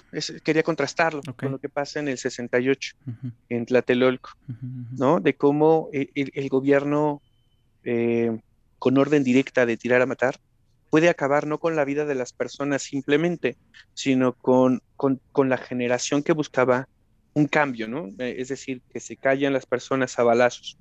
Hoy a veces no podríamos decir eso, pero sí podríamos de alguna manera ver que, la censura sigue existiendo, ¿no? Que, podríamos verlo también en esta, en esta parte de la, comunicación de, noticias o de información que muchas veces este, se, sigue censurando. Entonces, podríamos verlo esa parte como lo negativo, pero sin duda, sin duda, la, fecha del 5 de mayo tendría que estar escrita con letras de oro en la historia de nuestro país por lo, por lo hecho, ¿no? Por la bravura demostrada en ese momento. Perfecto. Esa es una pregunta más como para mí, pero, pero con eso que, mencionabas del porfiriato me parece que es, buen, buen eh, punto para saltar a, la parte de, ser maestro de la docencia. Y yo hasta la fecha, conservo mis cuadernos de historia y, los, he, los he usado para redactar ensayos que me han dejado de, la universidad. Y ahorita que dijiste el porfiriato, me acordé de la, de la carta que nos hiciste imprimir, que es la carta que le da Porfirio Díaz a... Bueno, no, no, no recuerdo bien si él, él escribe y se las presenta a los diputados. Creo que, bueno, tú sabrás mejor que yo. Sí. Sí, sí, y, y es, es, un, es un documento bellísimo, ¿no? O sea, que dice de que este país que... Que prefiere dejar el país así, que, que él no quiere ser causante de más desgracias, de que e, él dice que calmados los, ánimos que traen la, guerra y que obviamente espera ser juzgado con, con justicia, ¿no? Que, no, que, no que, la historia un poco lo pueda absolver. Infortunadamente no, siempre fue el malo de, la película para la historia oficial, Juárez el bueno, Porfirio Díaz el malo, Juárez el bueno y Maximiliano el malo, para, este discurso oficial. Y tenía sentido que así lo fuera porque tú bien lo puntualizas, ¿no? El partido hegemónico de, nuestro país, el BRI, que, utiliza a la Revolución Mexicana como su discurso político, pues si la Revolución Mexicana es tu discurso político, inicia quitando al malo, ¿no? Quitando, quitando a a Díaz. Y, cuando, cuando les entrega esta carta, la entrega renunciando. Es un dictador que renuncia, es un dictador que se va. Algunas personas todavía le dispararon al tren en algunos pasajes que iban de la Ciudad de México a Veracruz, pero con esa carta, por ejemplo, le da punto y final de manera diplomática. Es un hombre ya grande, digo, está ya en los 80 años, pero, pero te das cuenta de que, existen estos matices, ¿no? Hablando de, de, estos personajes, a veces nos encanta encontrar la villanía en algunos, ¿no? O, la heroicidad, en otros. pero, pero con este personaje podemos encontrar esos matices que le permiten a México catapultar, catapultarse perdón, a, la modernidad, cosa que era este, poco probable antes, ¿no? que, llegara a esa parte. Entonces sí, me fascina, me fascina muchísimo. Por eso la, la Revolución Mexicana, como tú lo recordabas, eh, la vemos de, una manera distinta, ¿no? Y, y, la resumimos así en, en, esta parte de matamos al otro y apenas le creía y luego no y luego sí y toda esta cuestión. Entonces, era, era hace algunos años, Max, era esta parte, mm, eh, fueron hace cinco años, en el 2016, di una conferencia en la Casa de Cultura Jurídica de la Suprema Corte de Justicia de la Nación. El tema fue los cinco magnicidios, que tienen que ver un poco con la Revolución Mexicana. Digo un poco porque yo quería eh, sacar a la Revolución Mexicana y entender por qué se va a matar al otro, ¿no? Ver por qué primero la apoyas y luego lo, lo traicionas, y no solo eso, sino que le quitas la vida. Entonces, le, y, bueno, le dice frente a la mayoría eran abogados, ¿no? Y algunos magistrados. Y la idea era decirles que, eh, si bien es cierto, lo mejor que le pasa a la revolución es que acabe con la constitución, te das cuenta de que el proyecto de nación no existe, solo es, yo creo que lo voy a hacer mejor que tú, así que yo me quedo en esa silla y tú te sales. Este es el argumento, ¿no? Esa es un poco la cuestión eh, que se busca eh, en ese sentido y, contarla, obviamente implicará, por supuesto, dejar en claro que la, la, historia, como nosotros la conocemos, tiene que ser contada con estos matices para que no caigamos en esta idea de que, de que los malos y los buenos, o de que esto o que el otro, ¿no? Pues si no vamos a caer en, en unas cuestiones muy complicadas, ¿no? Como por ejemplo el, el, actual presidente de la República enviándole una carta al rey de España para que se disculpe por la conquista, ¿no? O, ahora que se van a cumplir 500 años formalmente de la conquista de Tenochtitlan, va a salir con otro tema, ¿no? A veces este, te das cuenta de que utilizar ciertos eh, temas históricos para un discurso político no funciona si lo haces mal, ¿no? O, te equivocas, ¿no?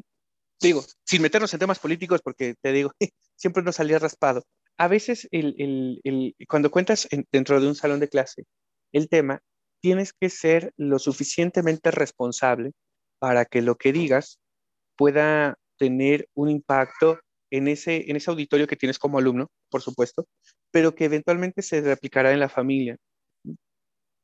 Hay una anécdota, por ejemplo, de una compañera que tuve en Argos y que después la tuve en Nuevo Continente Chesner, eh, que daba matemáticas.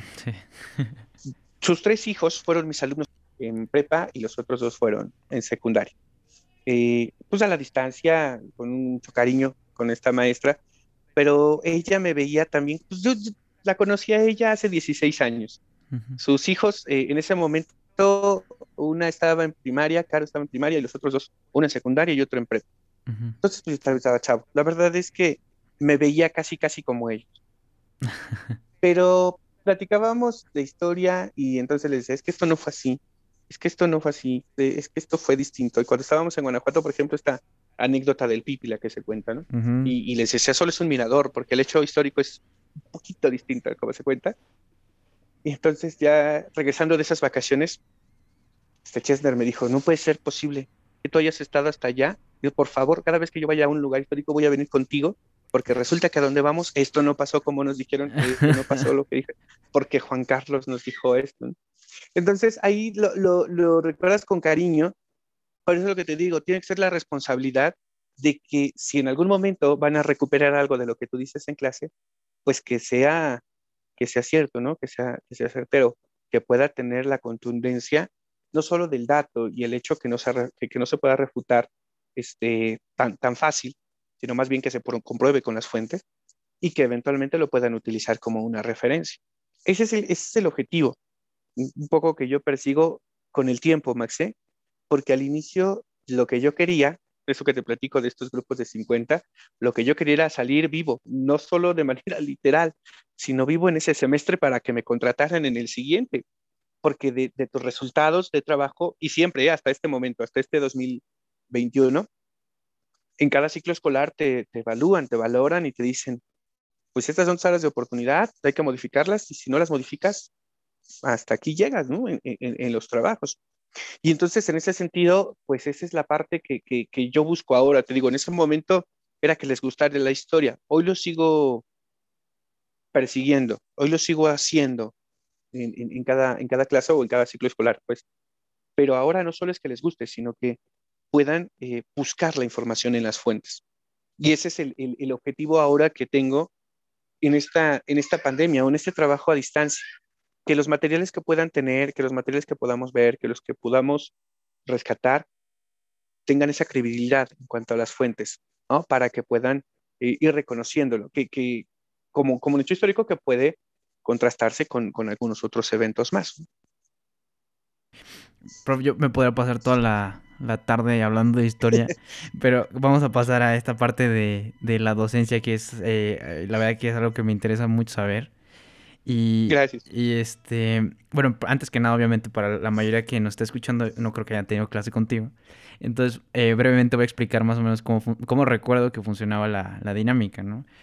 Eh, yo te puedo decir que, que al, al momento de tener clase contigo fue distinto, porque creo que fue la primera vez que, que, o sea, tú veías a todos los compañeros y todo el mundo estaba pensando atención, porque me acuerdo que das vueltas por el salón y vas entre las bancas y empiezas a hablar. Entonces, eh, yo creo que ahí, a mí lo que, lo que me, me, dejó sorprendido es que creo que es la primera vez que a ti como alumno te preguntan, ah, bueno, ¿tú por qué crees que esto pasó así? O a ver, quiero saber tú qué piensas, qué opinas. A, ver, yo, yo, te estoy diciendo esto, dime qué, qué piensas tú al respecto. Y creo que eso es muy difícil verlo actualmente en, en, en, en, los profesores, ¿no? En clases, independientemente, independientemente sea secundaria, preparatoria, universidad. Son pocos los maestros que son así, eh, pues bueno, vamos a, vamos a discutir, ¿no? Vamos a, a comunicarnos. Y, y, cuando yo quise hacer este programa, sí fue pensando mucho eso, ¿no? Pues vamos a intercambiar puntos de vista, vamos a intercambiar ideas. Eh, e, e, en gran, eh, o sea, muy inspirado en esa parte que, a mí sí me, me, marcó. Eh, creo que en, en la escuela muchas veces únicamente nos enseñan a, a, escuchar, a quedar sentado a escuchar, pero no se fomenta, no se incentiva esa parte del diálogo, de, a ver, vamos a hablar. Entonces, lo que quería decir con esto es, ¿por qué das las clases de esa manera o cómo fue que llegaste a, decir, eh, a esto me, esto me funciona? Creo que dijiste un poco eh, al momento de, que bueno, contaste tu, tu este, primera clase, pero ¿por qué dar la clase de esa manera y por qué preguntarle al alumno eh, esas cuestiones? bueno, fíjate que tiene que ver con que yo haya, bueno, la, primera, la primera parte que tendría yo que contar es que tiene que ver con mi propia experiencia como estudiante llegaban algunos momentos eh, en las clases que era eh, impresionante cómo no te dabas cuenta que había pasado el tiempo, ¿no? Que estabas con maestros y que te tenían ahí. Eh, en algunas ocasiones, bueno, son los noventas cuando estaba en la universidad, ya es el siglo pasado. Pues, los maestros llegaban a veces con su café y su cigarro y, se sentaban en el, en el sillón como si fuera una sala, pero obviamente es la silla, ¿no? del maestro, ¿no? Sentaban en el sillón y te empezaban a contar cosas. Esta pregunta, y si no habías leído, no podías hablar. Era el compromiso como estudiante, por supuesto, ¿no? Pero, pero era tan padre el que te, te, te, metieran en esa plática que decías, wow, estoy platicando con un maestro de tú a tú y sabe mucho más que, que, yo, ¿no? Ese era eso. E, esa es la parte que yo quería, ¿no? Un poco recuperar. Y la otra tiene que ver cuando yo fui estudiante de prepa, Max. Eh, reprobé historia de la cultura por faltas. Me sacaron de un salón porque yo le pedí al maestro que cambiara la dinámica de clase. Y tampoco era de esos alumnos rebeldes, ¿eh? ni mucho menos.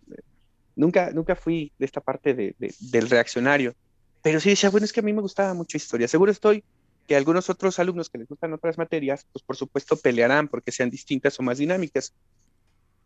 Y yo recibí un no y me cerraron la puerta eh, en la cara y me dijeron, órale, va para extra. Entonces, en ese, en ese, en ese sentido, el que yo estuviera en un salón de clase con los alumnos eh, era, era para mí como necesario que pudieran interactuar, que pudieran platicar, que pudieran comentar, que pudiera escucharlos, que pudieran decirme cosas, que pudieran participar, ¿no? Que, que eso es lo más importante. Y que pudieran decirme exactamente lo que estaban pensando, sin que hubiera de por medio una ofensa. ¿Me explico? Es decir, o sea, que, que decir lo que pensaban, que te gustaba, no te gustaba, estabas de acuerdo, no estabas de acuerdo, pero que no te ofendieras porque te dijeran el punto de vista, por el contrario, que se pudiera debatir. Y ese es un grave problema que tenemos, ¿no? ¿no? No nos gusta debatir. Pensamos que cuando alguien está diciendo eh, una cosa distinta a la tuya, eh, te tienes que pelear, porque o es blanco o es negro, ¿no? Y no, por supuesto que no. Eh, ni, no es ni tu postura ni la mía, ¿no? Pueden ser ambas y se construye una de las dos. Hay matices, no todo es blanco, es negro. Y, de repente te encuentras con que si a algún maestro le dices uh, algo distinto, lo cuestionas, lo mueves de su zona de confort, pues se enoja o, te la agarra contra ti o eventualmente tienes problemas. Y eso yo lo aprendí, este, como, ¿cómo decirlo? No, no como a la brava, porque sí fue en el día a día, pero sí fue, fue para mí un gran reto, porque dije, bueno, son 55, ¿cómo le hago para evaluarlos? Me espero hasta el examen, les firmo, eh, firmarles sus apuntes, era tardarme la mitad de la clase, sí. ¿no? Entonces yo les decía, chavos, me quedo con sus libretas, se las regreso después, si tengo tiempo y obviamente ya salones más pequeños, como los que ahora tenemos de menos de 30, pues sí puedes hacerlo en una clase, ¿no? puedes revisar, puedes, puedes proyectar más cosas, uh -huh. pero en ese momento decía, no, no puedo, yo, yo, yo no quiero perder el tiempo, y no es que lo perdieras el tiempo revisando, ¿no? Sino que decir, yo no quiero perder el tiempo clase por clase con lo mismo, por el contrario, quiero que estos minutos puedan avanzar, puedan avanzar. ¿Y cómo los engancho? Pues cuestionándolos, haciéndolos que se, que se, que se conflictúen un poco. Empezaba mis cursos, no sé si te acuerdas, pero empezaba mis cursos preguntándoles qué es el tiempo.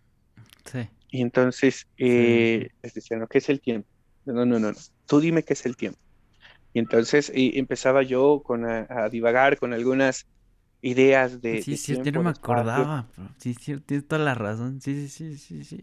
Y entonces la cara de ellos es decir, no, es que no sé qué es el tiempo. Y, le, y, les decía, si no te duele la cabeza no funciona. Un poco como metáfora, sí, sí. un poco como la parte esta de que, a ver, pues llaman y, y, de repente me decían, pero yo no les voy a decir qué es el tiempo, tenemos que buscarlo entre todos y tener una respuesta. Y empezábamos en las primeras clases y era la manera de engancharlos, era la manera de decirles, este, hey, están aquí, vamos a trabajar. Y por eso les decía, y les sigo diciendo, jóvenes ilustres, porque es, es ir buscando el conocimiento a través de la discusión, luz sobre oscuridad, ¿no? Que no se me quedaran ahí. No todos pueden hablar en un salón de clase, no todos quieren participar, y, y, es cierto, no a todos les gusta. Uh -huh. Y a veces este, en secundaria es un poquito más complicado sí. porque... Es una época complicada. Es, sí, claro, este, hay, hay otros factores que inciden en la clase, este, la relación, se pelearon con el amigo, con el novio, hay quienes son escandalosos. Entonces yo dije, no, tiene que haber un control de grupo, primero, pero no tiene un control de grupo violento, es decir, siéntate y cállate porque lo digo yo, no, es... Eh, guarda silencio, tendrás la oportunidad de hablar, toma asiento y eventualmente terminará esta clase con lo mejor para ti y con lo mejor para mí, que será una discusión. Entonces, eh, llegó el momento y les decía, eh, si ustedes revisan su reloj, ya pasaron tantos minutos de la clase. Ay, ¿a poco ya pasó tanto? ¿No? Y, y, se perdía la percepción. Precisamente por esta cuestión del, del, del, diálogo, del discurso, de lo que se cuenta y de dónde, a dónde tú los quieres llevar, que es finalmente a la reflexión. Uh -huh. Si los podemos uh -huh. llevar a la reflexión como maestros, eso es lo mejor que podemos, que podemos hacer. Porque un estudiante reflexivo, un estudiante que piensa y un estudiante que cuestiona se convierte en un excelente, en excelente ciudadano. Y obviamente es un peligro para absolutamente todos, en el buen sentido. ¿Por qué? Porque una persona que piensa va a cuestionar todo y no se va a quedar callado. Uh -huh. Y si volvemos a este tema de que la historia nos va a permitir tener un gran contexto para saber y entender el, el mundo, pues finalmente esto nos va a ayudar a crecer. Entonces, este, en esta parte de la docencia, Max, eh, nunca tuve un curso de pedagogía como tal. Eh, tuve cursos ya después la, la, la, universidad, ahí en esa misma prepa de Tenango, nos inscribía a cursos de, de formación docente. Estudié el diplomado en docencia universitaria de la UAM, que nos dieron en la, en la prepa de Tenango. Entonces te daban, tu, te daban 25 horas por módulo y te daban tu reconocimiento ya en, en este, aquí en, la, en el Colegio del Nuevo Continente. tenemos el diplomado en docencia de la UNAM, hemos tomado uno de la UAM. Cada año, esta vez fue virtual, pero cada año en agosto nos mandan a la Ibero a, actualizarnos para prepararnos en esta parte de la docencia. Pero como tal, yo nunca lo tuve. Estos cursos nos han enriquecido muchísimo, a mí y a, todos los maestros que los hemos tomado. ¿no? Por supuesto, tienes que estar abierto a, que te cuestionen, a que te digan o, a, que, a que te hagan moverte, porque si no te mueves, este, los alumnos te rebasan, ¿no? Los alumnos te, te, te, te, acaban en el buen sentido, ¿no? De decir, pues esta clase ya no funciona, este maestro ya no funciona, y lo cambian, y lo cambian, y lo cambian. Y entonces se va volviendo un, maestro desechable en todos los colegios porque no se prepara, porque no se actualiza, pero no solo eso, sino también porque no se apasiona, ¿no?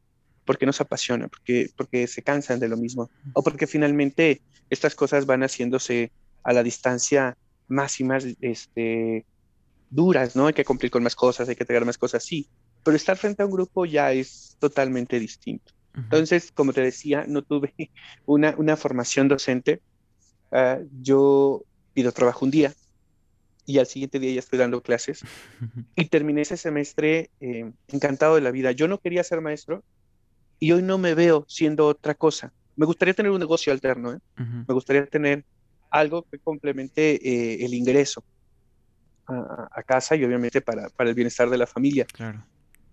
Pero, pero yo me veo, mm, conforme han pasado ya casi, te digo, estos 20 años, y, me siento igual de emocionado que ese primer día o ese primer curso. Ya no es lo mismo, ya el cansancio es distinto, ya tengo más de 40 años, pero no es esta parte del cansancio físico como tal, así decir, porque no es tampoco una, una actividad extenuante, ¿no? O sea, sino un poco el cansancio este, de, de, esta parte de la, de la cuestión a distancia, que se vuelve a veces es muy difícil, ¿no? Estar frente a una pantalla con los alumnos este, es, es, es, complejo, tratas de hacer lo mejor que puedes, pero llega a ser este, distinto. Tenemos que adaptarnos a esto. Tenemos que hacer las cosas de forma, de forma distinta. No esta dinámica de qué es el tiempo y que la hice este ciclo escolar al inicio en las pantallas, pues sí había algunos que se atropellaban por, por querer hablar al mismo tiempo. Le digo, pues utilicen el chat o vamos a investigar. O algunos ya tenían el, el, internet ahí a un lado y abrían otra pestaña y decían, es que yo tengo esto, es que me salió esta información. Y entonces te vas eh, volviendo un maestro distinto, ¿no? una, persona que también tiene que ir eh, empatándose con la realidad. Ya no puedes quedarte en la silla sentado eh, platicándole sobre historia porque ahora tienes que contrastar lo que está pasando en este momento con lo que, con lo que es tu clase, ¿no? Y, eventualmente tener, por supuesto, más cosas que ofrecerles a, tus alumnos. Entonces, pues, eh, no sé, ha, habido de verdad eh, una cantidad impresionante de maestros buenos y otros no tanto, y, no por hablar mal de su trabajo, sino por hablar mal de, esta parte del compromiso que se debe tener frente a un grupo, que los has visto eh, irse, llegar a irse, y, te das cuenta que pues no, no, no, no hay esa pasión en la docencia, ¿no? Sí, y, se nota, ¿no? Y creo que eh, lo contagias cuando tú como maestro o como persona, independientemente de lo que hagas, o sea, lo haces con pasión, con amor.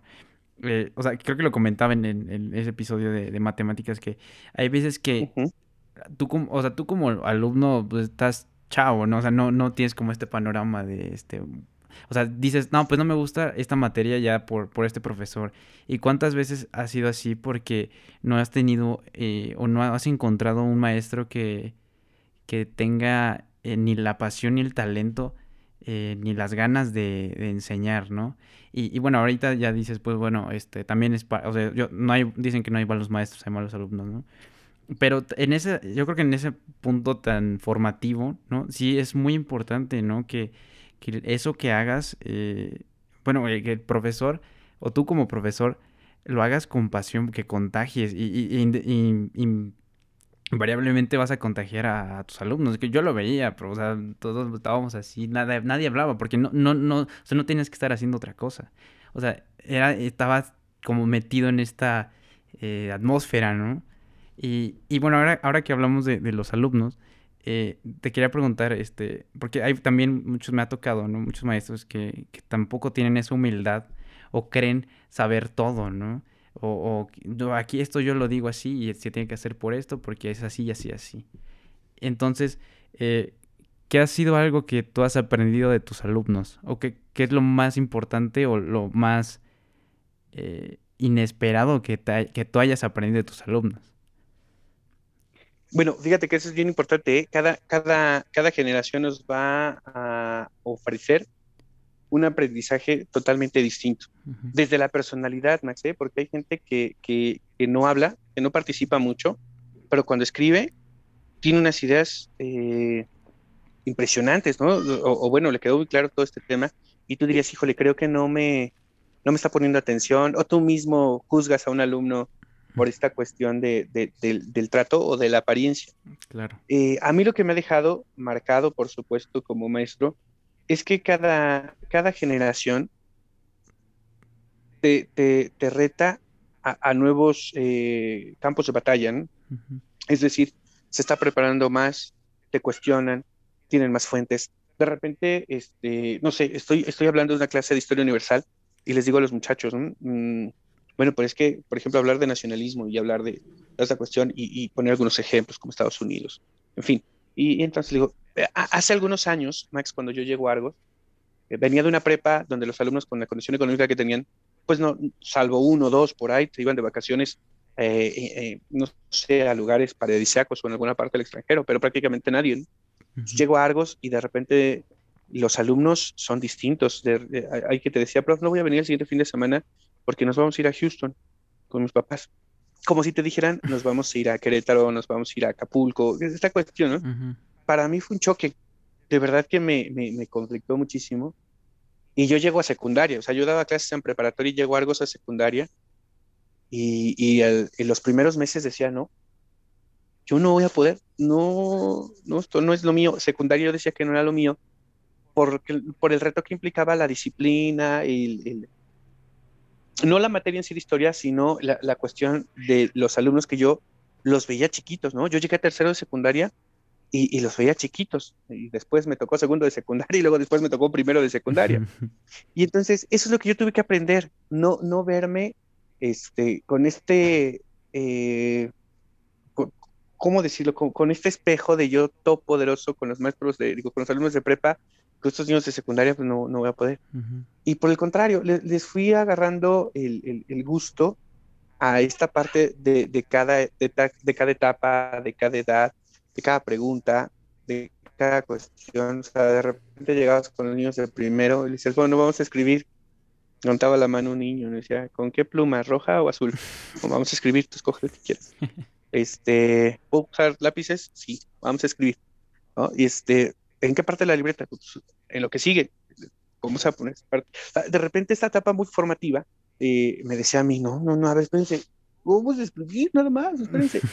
Eh, eh, costó mucho trabajo. Entonces, vas aprendiendo la personalidad, vas aprendiendo que cada grupo es distinto, vas aprendiendo que, que la necesidad del alumno en cuanto a conocimiento cada vez es más, pero también que la obligación como, como maestro para poder ofrecer ese, ese, ese ese conocimiento eh, ampliado o, mejorado o con más fuentes, pues tiene que ser tuya, ¿no? Que, que, esta obligación de preparar una clase ya mucho más completa, pues lo vayas haciendo bien. O sea, no puedes llegar, sería impensable este, esta parte de llegar a, una clase de preparatoria con un libro de sexto de primaria, ¿no? Y que esa sea tu fuente de información, ¿no? Lo, lo mismo sería, por supuesto, eh, para cualquier otra materia. Claro. Pero pero cada año te va ofreciendo la oportunidad de renovarte tú, es decir, que tú te permitas eh, sorprenderte con los alumnos, que no encasilles, ¿no? Y que a veces es, esa parte, y, es muy, muy difícil, afortunadamente, eh, y aquí sí quisiera ser muy honesto en eso, afortunadamente no lo hago y no me gusta, porque, porque lo aprendí a la mala como maestro, que de repente empiezan a comparar, ah, oye, tú eres hermano de, o eres hermana de, o son tus primos, ah, mira, qué buenos muchachos eran, ¿eh? Espero que tú seas igual. Qué buenos alumnos eran este, los mayores, espero que... que tú se ve que no. Entonces de repente los maestros estamos a esa, idea de comparar, y bueno, ya con, yo tengo 11 años ya en el colegio, ¿no? Entonces duré 10 años en Argos también. Entonces, este, te, te, van pasando en un salón varios hermanos o varios primos o te van este, estos familiares y de repente esa, esa idea de, ah, no, pues ya los conozco, ya sé cómo es la familia, este, eso, es, eso es algo malo. Lo mismo sucede con, con los ciclos escolares, ¿no? De, que, ah, no, ya sé cómo son, ya sé por dónde entrarle, ya no me voy a preparar, ya voy a hacer esto. le vas aprendiendo a los alumnos el carácter, le vas aprendiendo a los alumnos también las ganas, le vas aprendiendo la, la forma de ver el mundo que tiene, ¿no? A veces este, está menos contaminada que la tuya. Esta visión donde quieres que se mantenga igual, pero con más conocimiento, es decir, que tú puedas ayudarles a generar o, un poco acompañar en esta búsqueda de identidad que van teniendo todos. es esa parte muy padre que vas, que vas logrando con ellos. te digo, la, el aprendizaje siempre va siendo este, de ida y vuelta, ¿no? Porque vas eh, retroalimentándote mucho de cómo están siendo tus alumnos y de lo que van diciendo. Perfecto. Eh, pues ya, ya casi para terminar, eh, este, ¿tú cómo sabes que, hiciste bien tu, trabajo. O sea, porque las calificaciones son un número, ¿no? O sea, muchos llegan a la escuela, a la licenciatura, pensando que lo que van a obtener es un, título y eso ya es, es, como que resuelve la vida, ¿no? Pero bien, lo decías, ¿no? Que, el objetivo es formar una persona que cuestione y, pregunte y, todo, ¿no? Entonces, ¿tú, tú cómo sabes, en, dentro del aula o fuera de ella, eh, o sea, cómo dices, ah, hice, hice bien mi trabajo? yo tengo una, como una especie de línea, y, nació desde, desde la universidad, ¿no?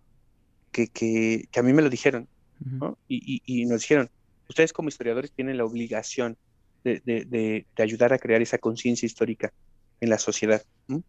Y, y, bueno, yo decía, pues, ¿cómo lo voy a lograr? Te decía, ¿no? Quería ser maestro, o al menos no lo tenía tan claro en ese momento pero decía, sí, sí, sí, esta parte de la conciencia sí es lo que se busca. Y en esta parte de la reflexión es ahí donde ves si lo logras o no lo logras, pero no lo ves en el momento, ¿eh, Max? Muy difícil que en ese momento puedas, porque una clase les puede parecer muy padre y a lo mejor otra clase les puede pasar muy aburrida, o a lo mejor este, el ánimo no es el mismo. Pero a la distancia, yo les digo que, que mi labor se verá, por supuesto, eh, recompensada cuando yo los vea a ustedes, que, pasaron por un salón de clase donde estuve yo, dirigiendo este país, ustedes dirigiendo este país y, yo viviendo una vejez más tranquila, ¿no?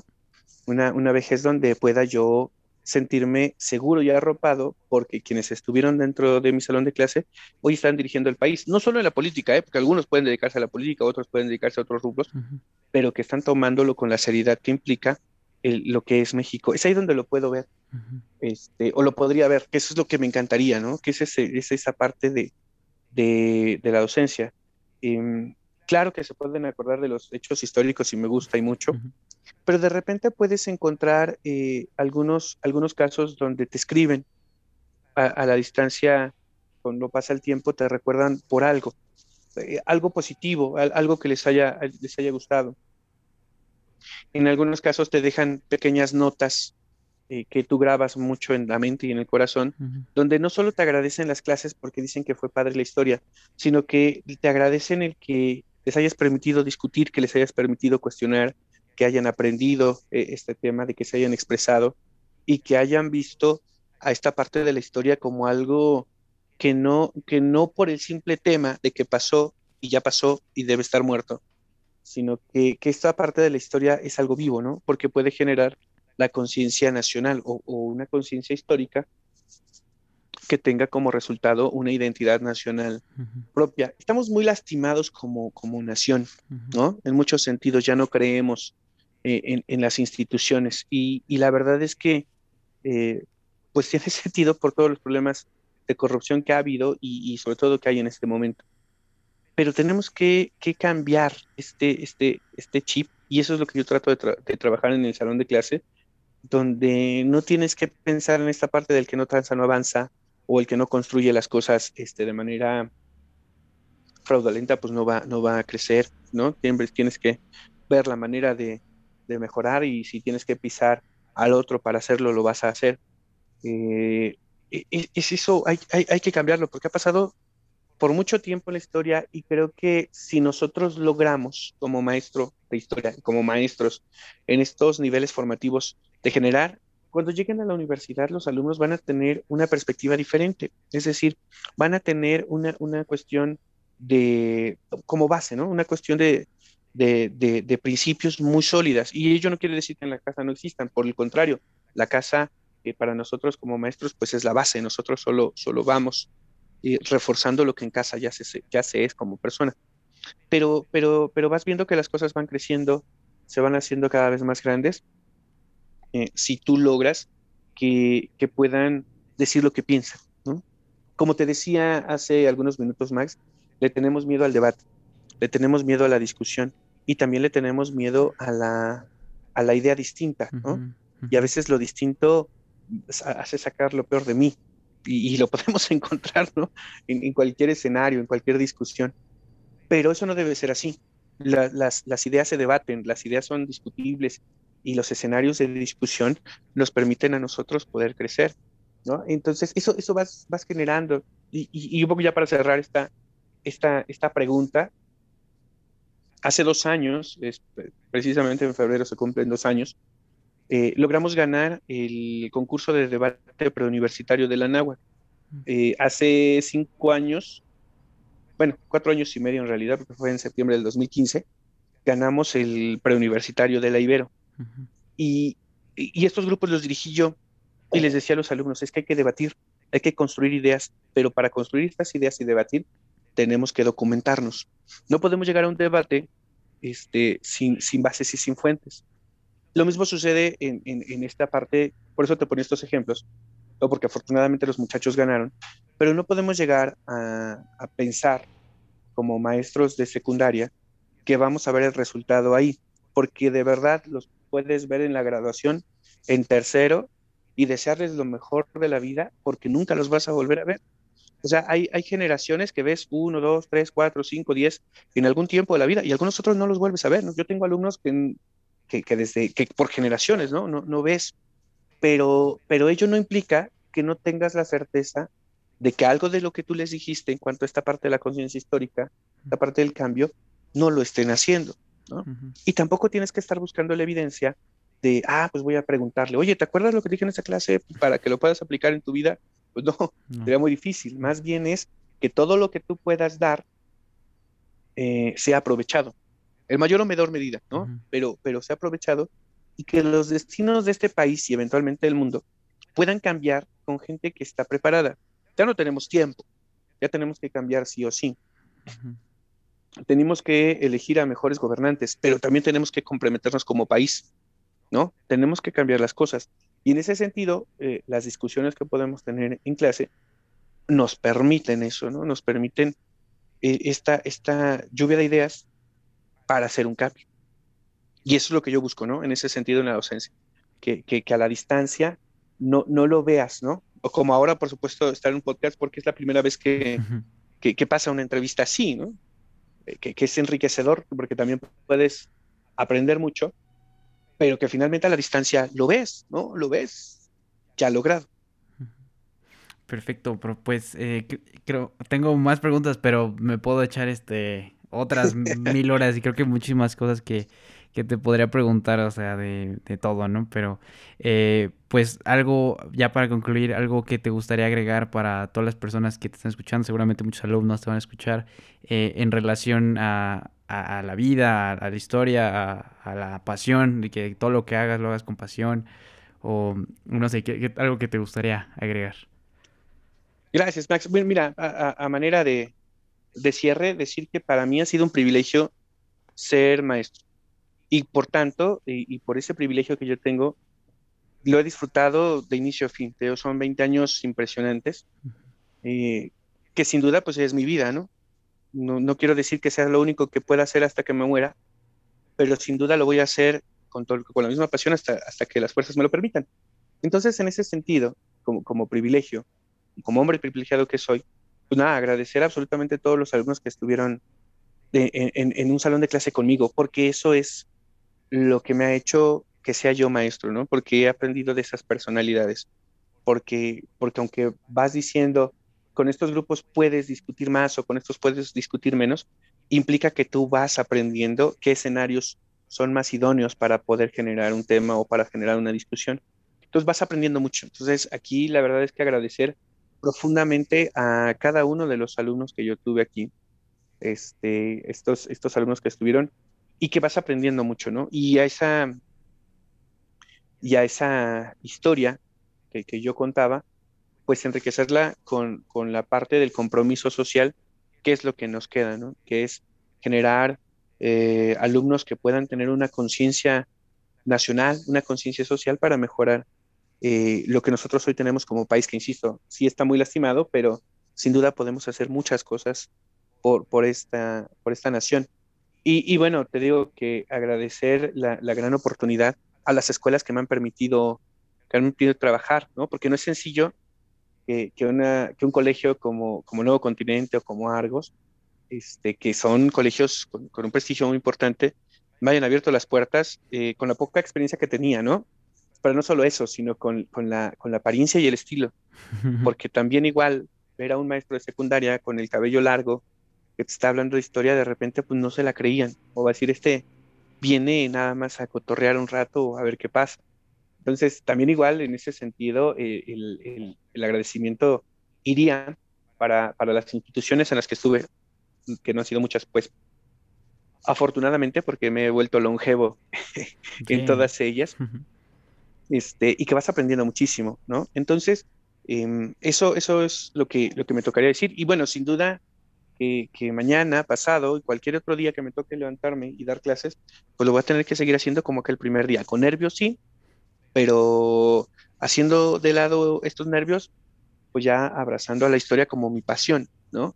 Y pedirles a los alumnos que, que se apasionen, no, no en ese momento de la historia en sí, porque puede o no parecerles atractivo el tema o no gustarles, sino que se apasionen de su vida. Y en ese momento, cuando se apasionen de su vida, las cosas van a cambiar, ¿no? Porque a mí me cambiaron para bien, ¿no? A mí me, me cambiaron eh, enormidades, ¿no? Hoy, hoy lo veo ya como padre de familia, lo veo como esposo y lo sigo viendo como maestro, ¿no? Que, finalmente, cuando te apasionas con algo y lo, lo haces, este, las cosas fluyen de manera natural.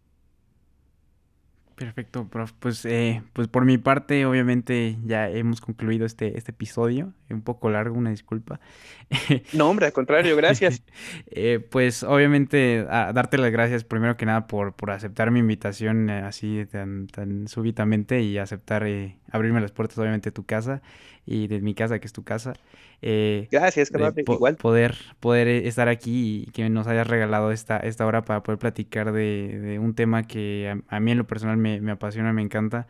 Y, y, pues conocer esta faceta también que es tan importante, que, que es eh, los maestros y, la docencia como, como un, una herramienta para, para cambiar el mundo.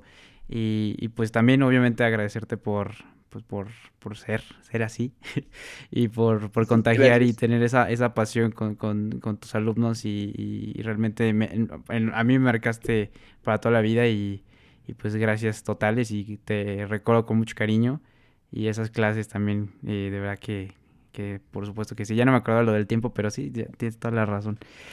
Eh, pero, pero sí, muchas gracias, prof, y, y pues muchas gracias a todos los que escucharon este episodio.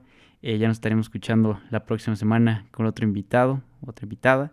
Así que eh, buen amor, buena vida, buen trabajo. Adiós.